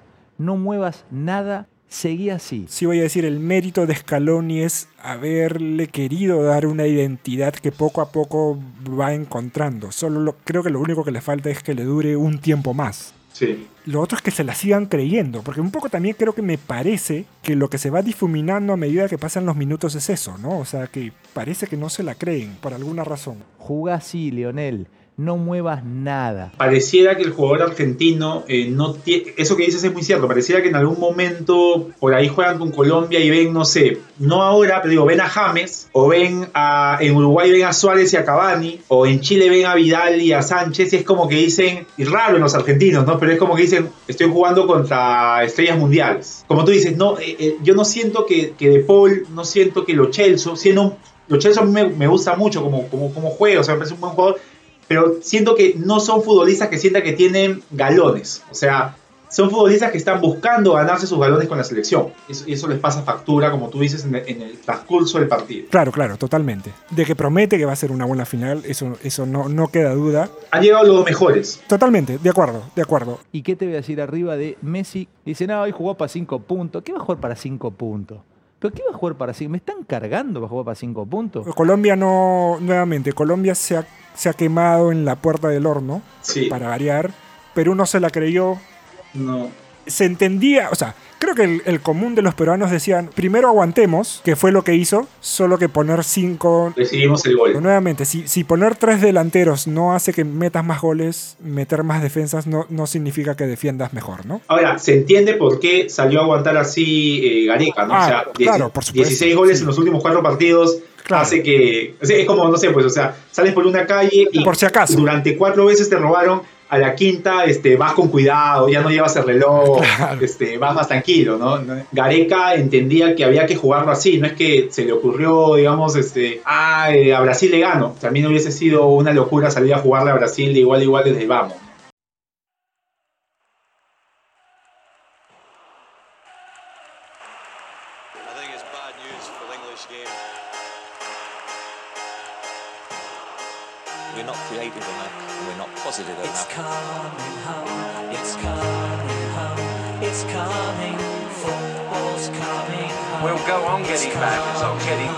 Del otro hemisferio, también podemos decir que llegaron los, los dos mejores a la final.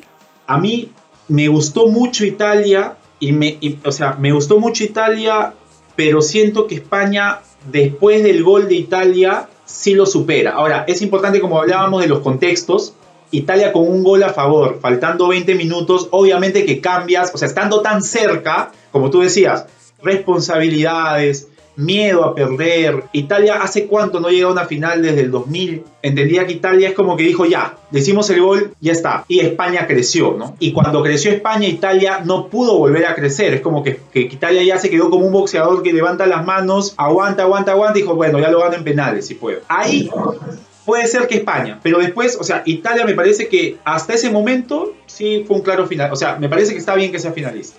Lo otro es que claro, España cambia después del gol, sobre todo cuando entra Morata, ¿no? Que entra muy bien. Entra muy bien, de hecho, ¿no? Más allá del penal errado que lo, que lo patea mal, porque lo patea mal, pudo patearlo mejor. No lo recuerdo tan, tan buen penalero, valgan verdades. Al, al menos no en la Juventus. Bueno, si tienes a Ronaldo o a Dybala ahí, no vas a patear un penal. Incluso Bernardeschi, ¿no? Es difícil, sí. Y él estuvo cuando estuvo Pirlo. Claro, Porque él forma la, la dupla de ataque con Tevez y estaban Pirlo, Vidal y Tevez. claro. Que Morata patee un penal era bien difícil, ¿no? O sea, no, no había forma. Claro, lo hacía después de los cinco, ¿no? Digamos. Exacto, sí, sí. Pero entra muy bien con un Dani Olmo espectacular. Muy bueno, muy, muy buen jugador. ¿ah? ha sido de lo mejor, ¿no? De lo mejor que ha llevado España. Sí. Una España que para mí sigo pensando que Luis Enrique es, es sobrevaloradísimo como entrenador. ¿Piensas que pudo llevar un mejor, un mejor plantel a mejores a jugadores más reconocidos por la afición? O, o sientes que estuvo bien esto de armar su equipo? Respeto lo de armar su equipo porque finalmente incluso hasta Lowe lo hizo. Lowe sacó Claro. a... O sea, Alemania tranquilamente tenía para hacer dos equipos. So- Sobrado. Y dos equipos bien parados. O sea, Alemania A, Alemania B y podían pasar los dos a cuartos. Exacto, Alemania, Italia misma, España, Francia, e incluso hasta Bélgica podría decirte que tienen para armarte dos buenos equipos, dos equipos competitivos.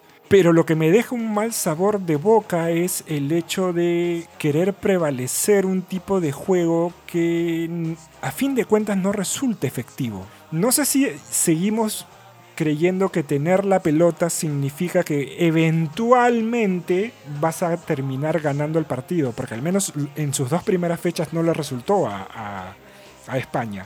Y la, y la tuvo mucho con Suecia y, y al final la, la- la sensación con Suecia, recuerdo que estabas comentando ese partido por Twitter, yo no lo comentaba porque lo estaba viendo, estaba ahí en una notaría, pero la sensación que también creo que la tenías tú era que Suecia estaba más cerca de ganarlo teniendo la posesión mucho Sí, menor. claro, o sea, Parecía que en algún momento Suecia le hacía el gol, ¿no? Isaac era mucho más peligroso que cualquiera de los atacantes españoles. Normal que no juegues con un delantero, pero patea mal arco, ¿no? No sé. Lo de España no pateando al arco. Que ya venía de Rusia, ¿eh? Sí, pareciera que en España, yo, yo siento a veces más incluso que hasta hay el personaje se lo terminó comiendo a España. Exacto, eso te lo leí por ahí, exacto. Siento que es como que ya no buscas el disparo, o sea, siempre hay que buscar el pase, que es su, su idea de ellos, pero ya hay momentos en los que pudiendo buscar el disparo, o sea, por ejemplo, eh, Morata, que Morata no haya sido titular contra Italia, creo que es porque Morata es de los pocos españoles que intenta picar la pelota hacia arriba y patear. O sea, Morata no es un jugador que se asocie mucho. Su mejor momento fue en la Juventus, que llega a la final con Barcelona. Y yo creo que con Italia dijeron, no, mejor que con Italia hay que tenerla más. Entonces pusieron un jugador como Yarzaba y no lo atacaba a Italia. Cuando entra Morata, recién es la primera vez que patean al arco y meten un gol. Una verdad de perogrullo, para, patear al- para hacer goles hay que patear al arco. O sea, no... Sí, It- Italia tampoco mostrando un fútbol exuberante, pero sí de, entre comillas, marca Mancini, ¿no? Marca, marca Mancini slash City. Sí, aunque hay una cosa mansa con, con Mancini, que yo siento, o sea, esto sí es, sí es muy cierto, no dicen, no, pero Italia la tuvo más. Sí, la tuvo más que otras veces, pero la disciplina táctica italiana, o sea, tú veías a Italia, lo veías en la tele y siempre lo veías bien paradito, o sea, no había forma de que Italia lo agarraran desprotegido. Entonces, eso es muy, Mancini pudo haberle dado, digamos, un nuevo empaque, pero termina siendo un equipo de Mancini, ¿no? O sea, un equipo que termina jugando con España con cuatro defensores centrales, o sea, mete a un lateral, a un central de lateral derecho, a otro de lateral izquierdo, te termina jugando con tres volantes netos de mixtos, es muy Mancini y le funcionó y, y es bueno por es bueno por Italia, ¿no? Después de una eliminación a un mundial, Sí. verlo verlo llegar a instancias así es, es grato, ¿no? Una selección que le ha dado tanto al fútbol históricamente. De hecho, supliendo bien ese- esa válvula de salida que era Spinazzola. que es un jugador que gusta mucho Mansa, pero qué increíble que en la Roma, en la Juventus haya a cuentagotas, ¿no? O sea, Su mejor partido fue aquella de aquel partido de vuelta el Atlético Madrid, versus el Atlético de Madrid, impecable por no. que es notable. Impecable. que es notable. Hay una jugada contra, contra Bélgica. Tenía muchas ganas de ver ese partido, felizmente lo pude ver. Hay una jugada de Italia que empiezan a tocar, tocar, tocar. La llevan atrás a Bonucci. Bonucci mete un, un pelotazo, porque es un pelotazo. Y Espinazzola estaba de extremo y de taco se la baja a, creo que era Insigne. Wow, dijo. O sea, eh, lo de Italia notable, pero sin desordenarse, ¿no? O sea, un equipo que, que la tuvo, o sea, la perdía, no lo podías agarrar mal parado. Claro. Pero, pero tenía esas cosas, o sea, esos detalles bien italianos, ¿no? Finos, delicados para jugar. Ahora solo queda ver si es que ese orden puede hacer tambalear a, a Inglaterra, que se ha mostrado sólida en defensa. Que nuevamente, ¿Es Inglaterra Mansa la, la selección más fuerte que has visto en esta Eurocopa? como selección inglesa a comparación de otras o en general te refieres? En esta Eurocopa, o sea, es la selección que tú dices, o sea, Italia yo me gusta, pero lo vi superado por España, pero Inglaterra no se le ha visto superado por nadie. A, Ucrania le sacó la mugre, a Dinamarca, como tú dices, le intentó hacer daño, pero siempre fue una Dinamarca esperando y una Inglaterra proponiendo, ¿no? O sea, siempre fue Inglaterra, hasta Alemania, Alemania Inglaterra lo atacó. Sí, creo que un poco la táctica de Italia no va a ser diferente a la que ha propuesto. Es decir, va a querer... Va a intentar tenerla. Exacto, va a querer tener el balón. Ajá. Yo dudo mucho que Sterling salga sin un moretón del partido. Con esos dos defensores centrales, No, no, no hay forma. no, no, no, no hay forma de que, de, que, de que no salga con un moretón. Lo va a pensar dos veces antes de tirarse porque se lo van a comer vivo. Y, y Harry Kane, Mansa, yo a Harry Kane lo veo más alejado del área todavía, porque Harry Kane es grandote, es así, pero no va al choque. Harry Kane no choca. Yo no lo veo como ese 9 que pueda perturbar a los dos tigres que tiene Italia, ¿no? A priori no. Exacto, a priori no. Supongo que lo que va a querer es. Italia va a querer salir por extremos. Insigne por un lado, ¿no? Eh, Y Chiesa, que es muy bueno Chiesa. y Chiesa por el otro. Hay momentos en donde Inglaterra tiene una que dos lagunas que si Italia las sabe aprovechar se acaba todo. Lo veo con chances, pero en, en general sí siento que va a ser un partido parejo. Con chances Italia. Porque también está esto que hemos mencionado. Se la está creyendo Inglaterra, ¿no? El, el It's Coming Home. It's coming,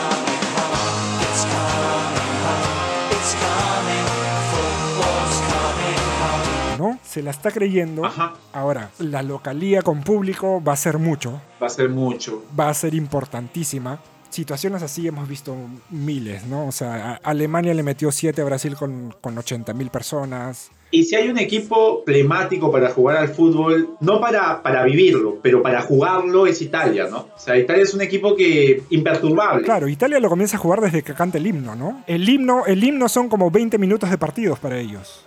¿No? Porque es impresionante cómo lo cantan, ¿no? Todo eso también suma, alimenta, motiva, ¿no? De hecho, to- totalmente, o sea, te, te coloca en un nivel que el simple deporte, o sea, que el simple ejercicio físico no, no logra. O sea, hay un componente adicional a quién es mejor. Oh, Pero es cierto, Mansa, sí es cierto, yo lo que veo es que quizás sea una de las mejores Inglaterras que se ha visto en las últimas ediciones de Eurocopas, pero no me, esta Italia no me parece una de las mejores. O sea, es un buen equipo, pero hemos visto equipos italianos de comienzo de los 2000 que eran de esa selección del 2000, 2004, 2006. Había un jugador fenomenal o, había un, un genio sentado en el banco. No, no, es, es más obrero. En Italia no hay eso ya, o sea, no, ya no hay un Del Piero en el banco, ya no hay un Roberto Bayo, así esté medio cojo en el banco, eso, ya, ya no hay eso, ¿no? No, no, es, es más obrero este, claro, es más obrero esta Italia, ¿no? Es más de, más de peones, más de 11... Está justito Italia, sí. Más de 11 jugadores que saben qué tiene que hacer y, y que lo hacen muy bien en, en sus posiciones. O sea, por ahí el talentoso que es Insigne, Insigne en los 2000 o finales de los 90 era uno de esos tantos número 10 buenos que había, ¿no? Dominico Marfeo, Fabrizio Micoli, Sí. pero que no eran, pues, este, no estaban en la selección, era eso. Esta Inglaterra creo que siendo sólido en defensa como lo ha sido, sin desmerecerla, creo que también porque ha tenido rivales dentro de todo que no han sido todo lo exigentes que, pu- que pudieron ser. Alemania, de repente, fue el rival más exigente en nombre. Pero después Ucrania, Dinamarca, en el grupo creo que estuvo Escocia, que le empató 0 a 0, que Escocia ganó el Mundial. O sea, Escocia para Escocia no importó nada más, no perdieron, ya está, ¿no? Ya. Claro, claro. Y ahí jugaron creo que contra Croacia y contra Eslovaquia. E Italia se cargó a Bélgica, que era a priori la candidata a llevarse todo. Y, y le ganó bien, ¿no? O sea, Italia le gana muy bien a Bélgica. Le gana bien, le hace buen partido a España, como mencionamos, aunque después ya España nuevamente se la cree o, o confía en lo que puede hacer y, y al menos logra empatar. Luego, luego viene lo de los penales. O sea, los dos rivales de Italia han sido superiores a los dos últimos rivales de Inglaterra, eso ni, ni vuelta que darle. Sí, total, totalmente, ¿no? Creo que ahí un poco va a estar en, en lo que puede hacer Maguire, esperando que no, que no la friegue por ahí, ¿no? No- no, a mí no me parece... O, o Kai Walker, que a veces es como que medio atolondrado, sí, sí, sí. Maguire no me parece al, a- alguien a quien yo le pondría mi plata como para decir, "Eh, él me va a salvar el partido, ¿no? Definitivamente, no, o sea, no, no, no lo hace en el Manchester, no, no, No lo va a hacer en Inglaterra. no lo va a hacer en la selección. Pero nuevamente, es una final, es una final importante para ambos, porque, vamos, Inglaterra no la ha ganado nunca y Italia la ganó cuando... En el 68. Claro, cuando ni siquiera los papás de los jugadores habían nacido, creo, ¿no? Cuando el fútbol todavía no era color. Claro. Sí, sí. Italia, claro, fue campeón del mundo hace, ya hace algunos años, pero también un poco que la deuda fue llegar a una final por ahí y no ganarla, ¿no? Etcétera. Entonces, Esa última gran generación del 2006, que creo que llega vieja al 2008, que pierde con España en penales, a partir de ahí Italia eliminada en primeras rondas de dos mundiales. En el 2012 creo que le eliminan en fase de grupos. Y en el 2000, eh, 2018, que fue su peor momento, no fue al mundial, pues, el repechaje con, con Suecia, precisamente, ¿no? con Suecia, claro. Sí, así que bueno, eh, sí creo que va a ser una final pareja. Espero que sea una final entretenida. Tienen equipos para hacerlo ambos. Son, son selecciones que pueden dar espectáculo. Ah, no, Mansa, en el 2012 llegan a la final, pero España les mete un baile. 4 a 0 le ganan, ¿te acuerdas? Ah, claro, el 4-0, claro, claro, sí. 4 a 0, claro, duro, duro para Italia, claro. sí. Que en el papel no existía esa diferencia porque creo que en, en la fase de grupos habían empatado. Uno a uno. Uno a uno con un partido notable, o sea, con un Pirlo, él solo comiéndose a Xavi y a Iniesta. O sea, ¿no? Partido fenomenal donde Pirlo le pone un pase genial a Di Natale, Ah, Di Natale, exacto. pero lo pierden 4 a 0 en, en el partido final. sí. Y también, que es una lectura interesante, se enfrentan tal vez las dos mejores ligas de fútbol de la actualidad, ¿no? El calcio con la Premier. A nivel de, de fútbol, eh, más allá de lo que se pueda gastar, se está jugando mejor fútbol en Italia y en Inglaterra en Europa. Mejor que en España, por ejemplo. De hecho, creo que en los- las dos últimas temporadas los mejores promedios de goles han sido los de la Serie A. Y en la Eurocopa, la Serie A es el que más jugadores Ha dado. Ha dado. Y, y creo que los goles, o sea, los goleadores son de, de más equipos de la Serie A también, ¿no? Bueno, también se entiende que el- la Premier League no exporta tantos, ¿no? Tanto... No sé cómo decirlo, pero es, es muy propio de Inglaterra que los jugadores ingleses no salgan, ¿no? Es muy raro ver a un inglés en otra liga. Cosa que antes pasaba, por ejemplo, con, con Italia misma, ¿no? Era raro ver eh, italianos... eh, Pero fue cambiando, ¿no? O sea, hay más... La bendita ley Bosman. It's It's coming home. It's coming. Football's coming home. It's coming home. It's coming home. It's coming. Football's coming home. It's coming home. Se viene el fin de este maremoto de fútbol, ¿no? Y como me dijo un amigo, bueno, ¿y ahora qué hacemos? ¿Qué hacemos después del domingo? Claro, sí. Se viene la Liga 1, creo, ya empieza, ya sale el ficho. Ya. Sí, sí, ya lo anuncié. Bueno, también se vienen las Olimpiadas, ¿no? Que también hay algo de fútbol sub- sub-23, ¿no? ¿Verdad? Pero bueno, ya, eso es, ya, es, ya está a otro nivel, en realidad.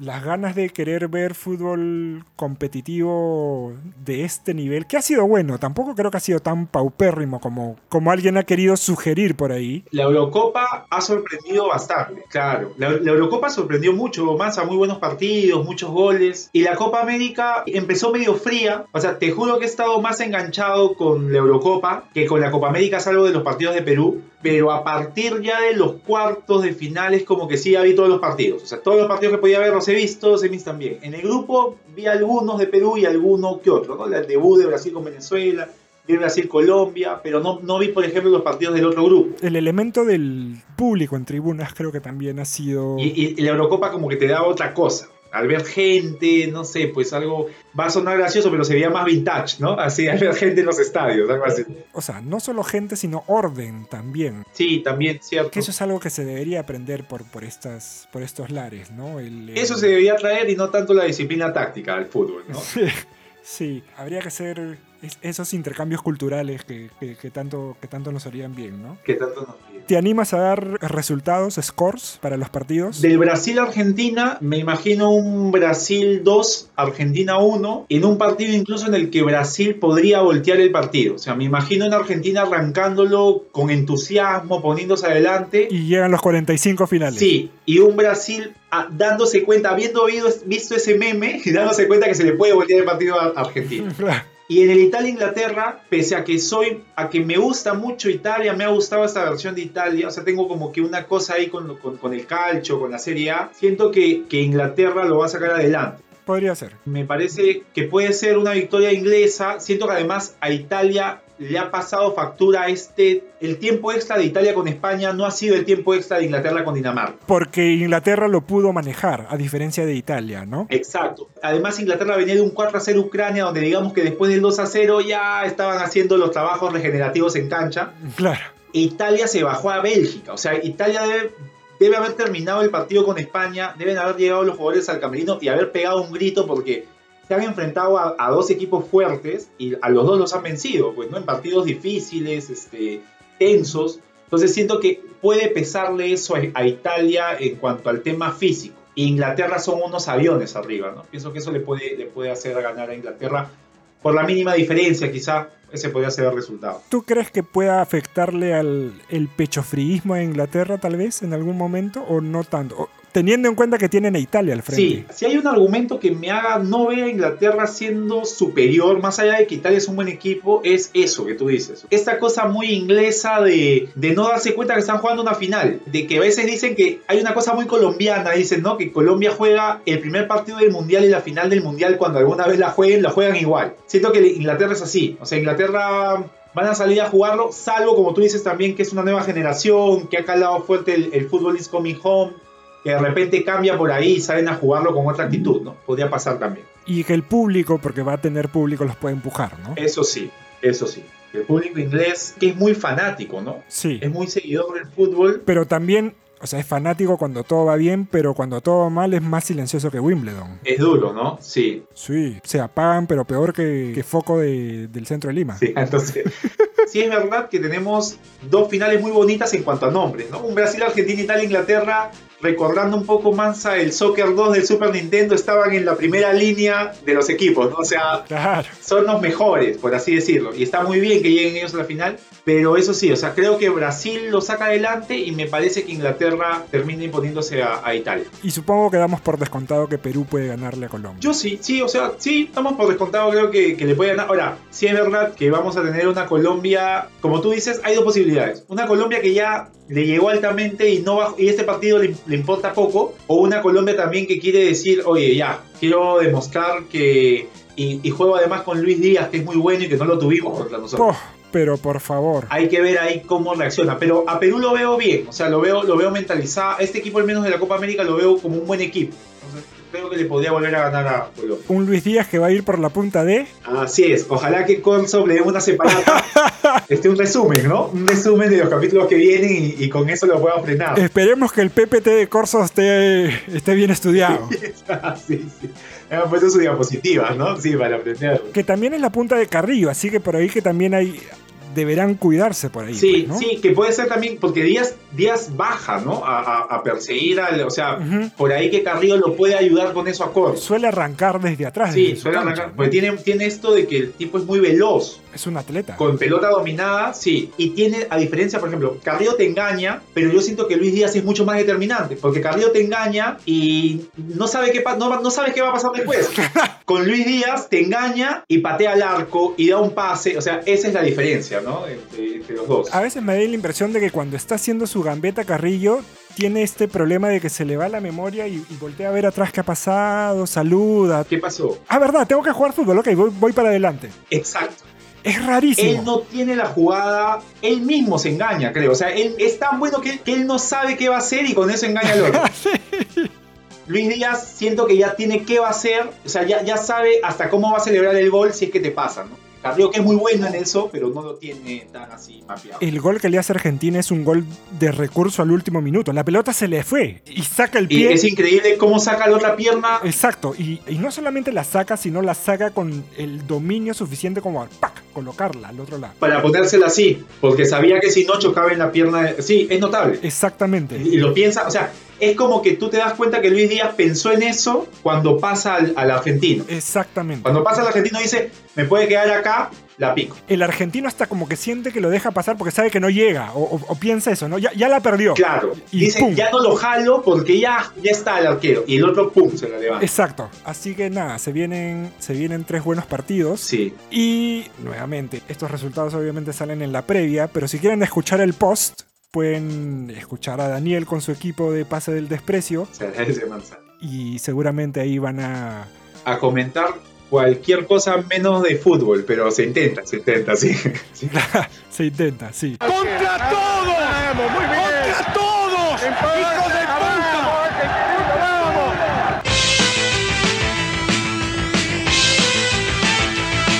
Daniel, gracias por la conversación. Siempre... A ti, Mans, ha sido un gustazo, de verdad. Siempre hablar de fútbol es entusiasma, ¿no? O sea, lo que podemos rescatar de acá es que extrañamos jugar fútbol. Mucho. ¿No? Te juro, Mansa, que hay días en los que me ponía a pensar, oye, ¿ya cuándo se levanta esto? Creo haber incluso hasta soñado jugar pelota, o sea, de verdad, o sea, se extraña mucho. Llevo la cuenta que la última vez que he jugado pelota ha sido el 3 de marzo, porque no fui el 10, o sea, que el, la, el última, eh, la última vez que jugamos la pelota donde te invitábamos a jugar siempre fue el 10 de marzo. Ya. Y yo fui el 3. Como que a partir de ahí ya, ya más de un año sin jugar pelota, creo que ha sido el tiempo, el mayor tiempo en el que no he, no he- no he pateado un balón. Entiendo que tú estás en las mismas, o sea, y es difícil. Cuando salgo a caminar no es que me canse ni, ni mucho menos, pero entiendo que volver al... Ni siquiera al ritmo competitivo, sino al, al, al ritmo del ejercicio físico que, que demanda... Va a ser difícil. ¿ah? Va a ser, va a ser complicado. Esa primera pichanga, este, Mansa, durará que dos, min- dos dos minutos, duraremos mucho, sí. Eso iba a decir, esa primera pichanga debería, debería transformarse en esos primeros cinco minutos. Exacto. ¿no? Y de ahí progresivamente creo que, creo que va- Vamos a decir que estamos en, en La Paz, ¿no? El segundo aire, vamos a decir.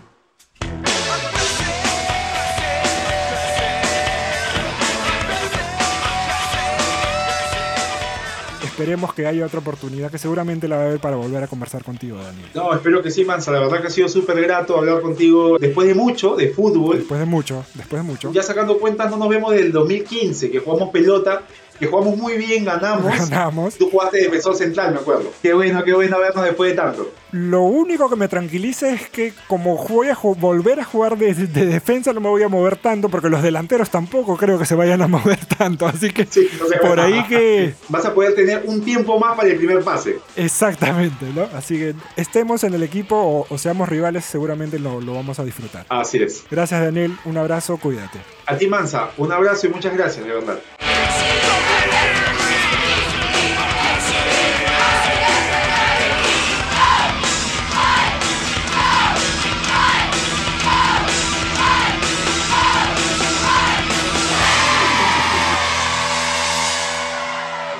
Se acabó el episodio de hoy, pero el fútbol, menos mal, continuará. Seguramente ya con gente en los estadios y todos vacunados, eso sí.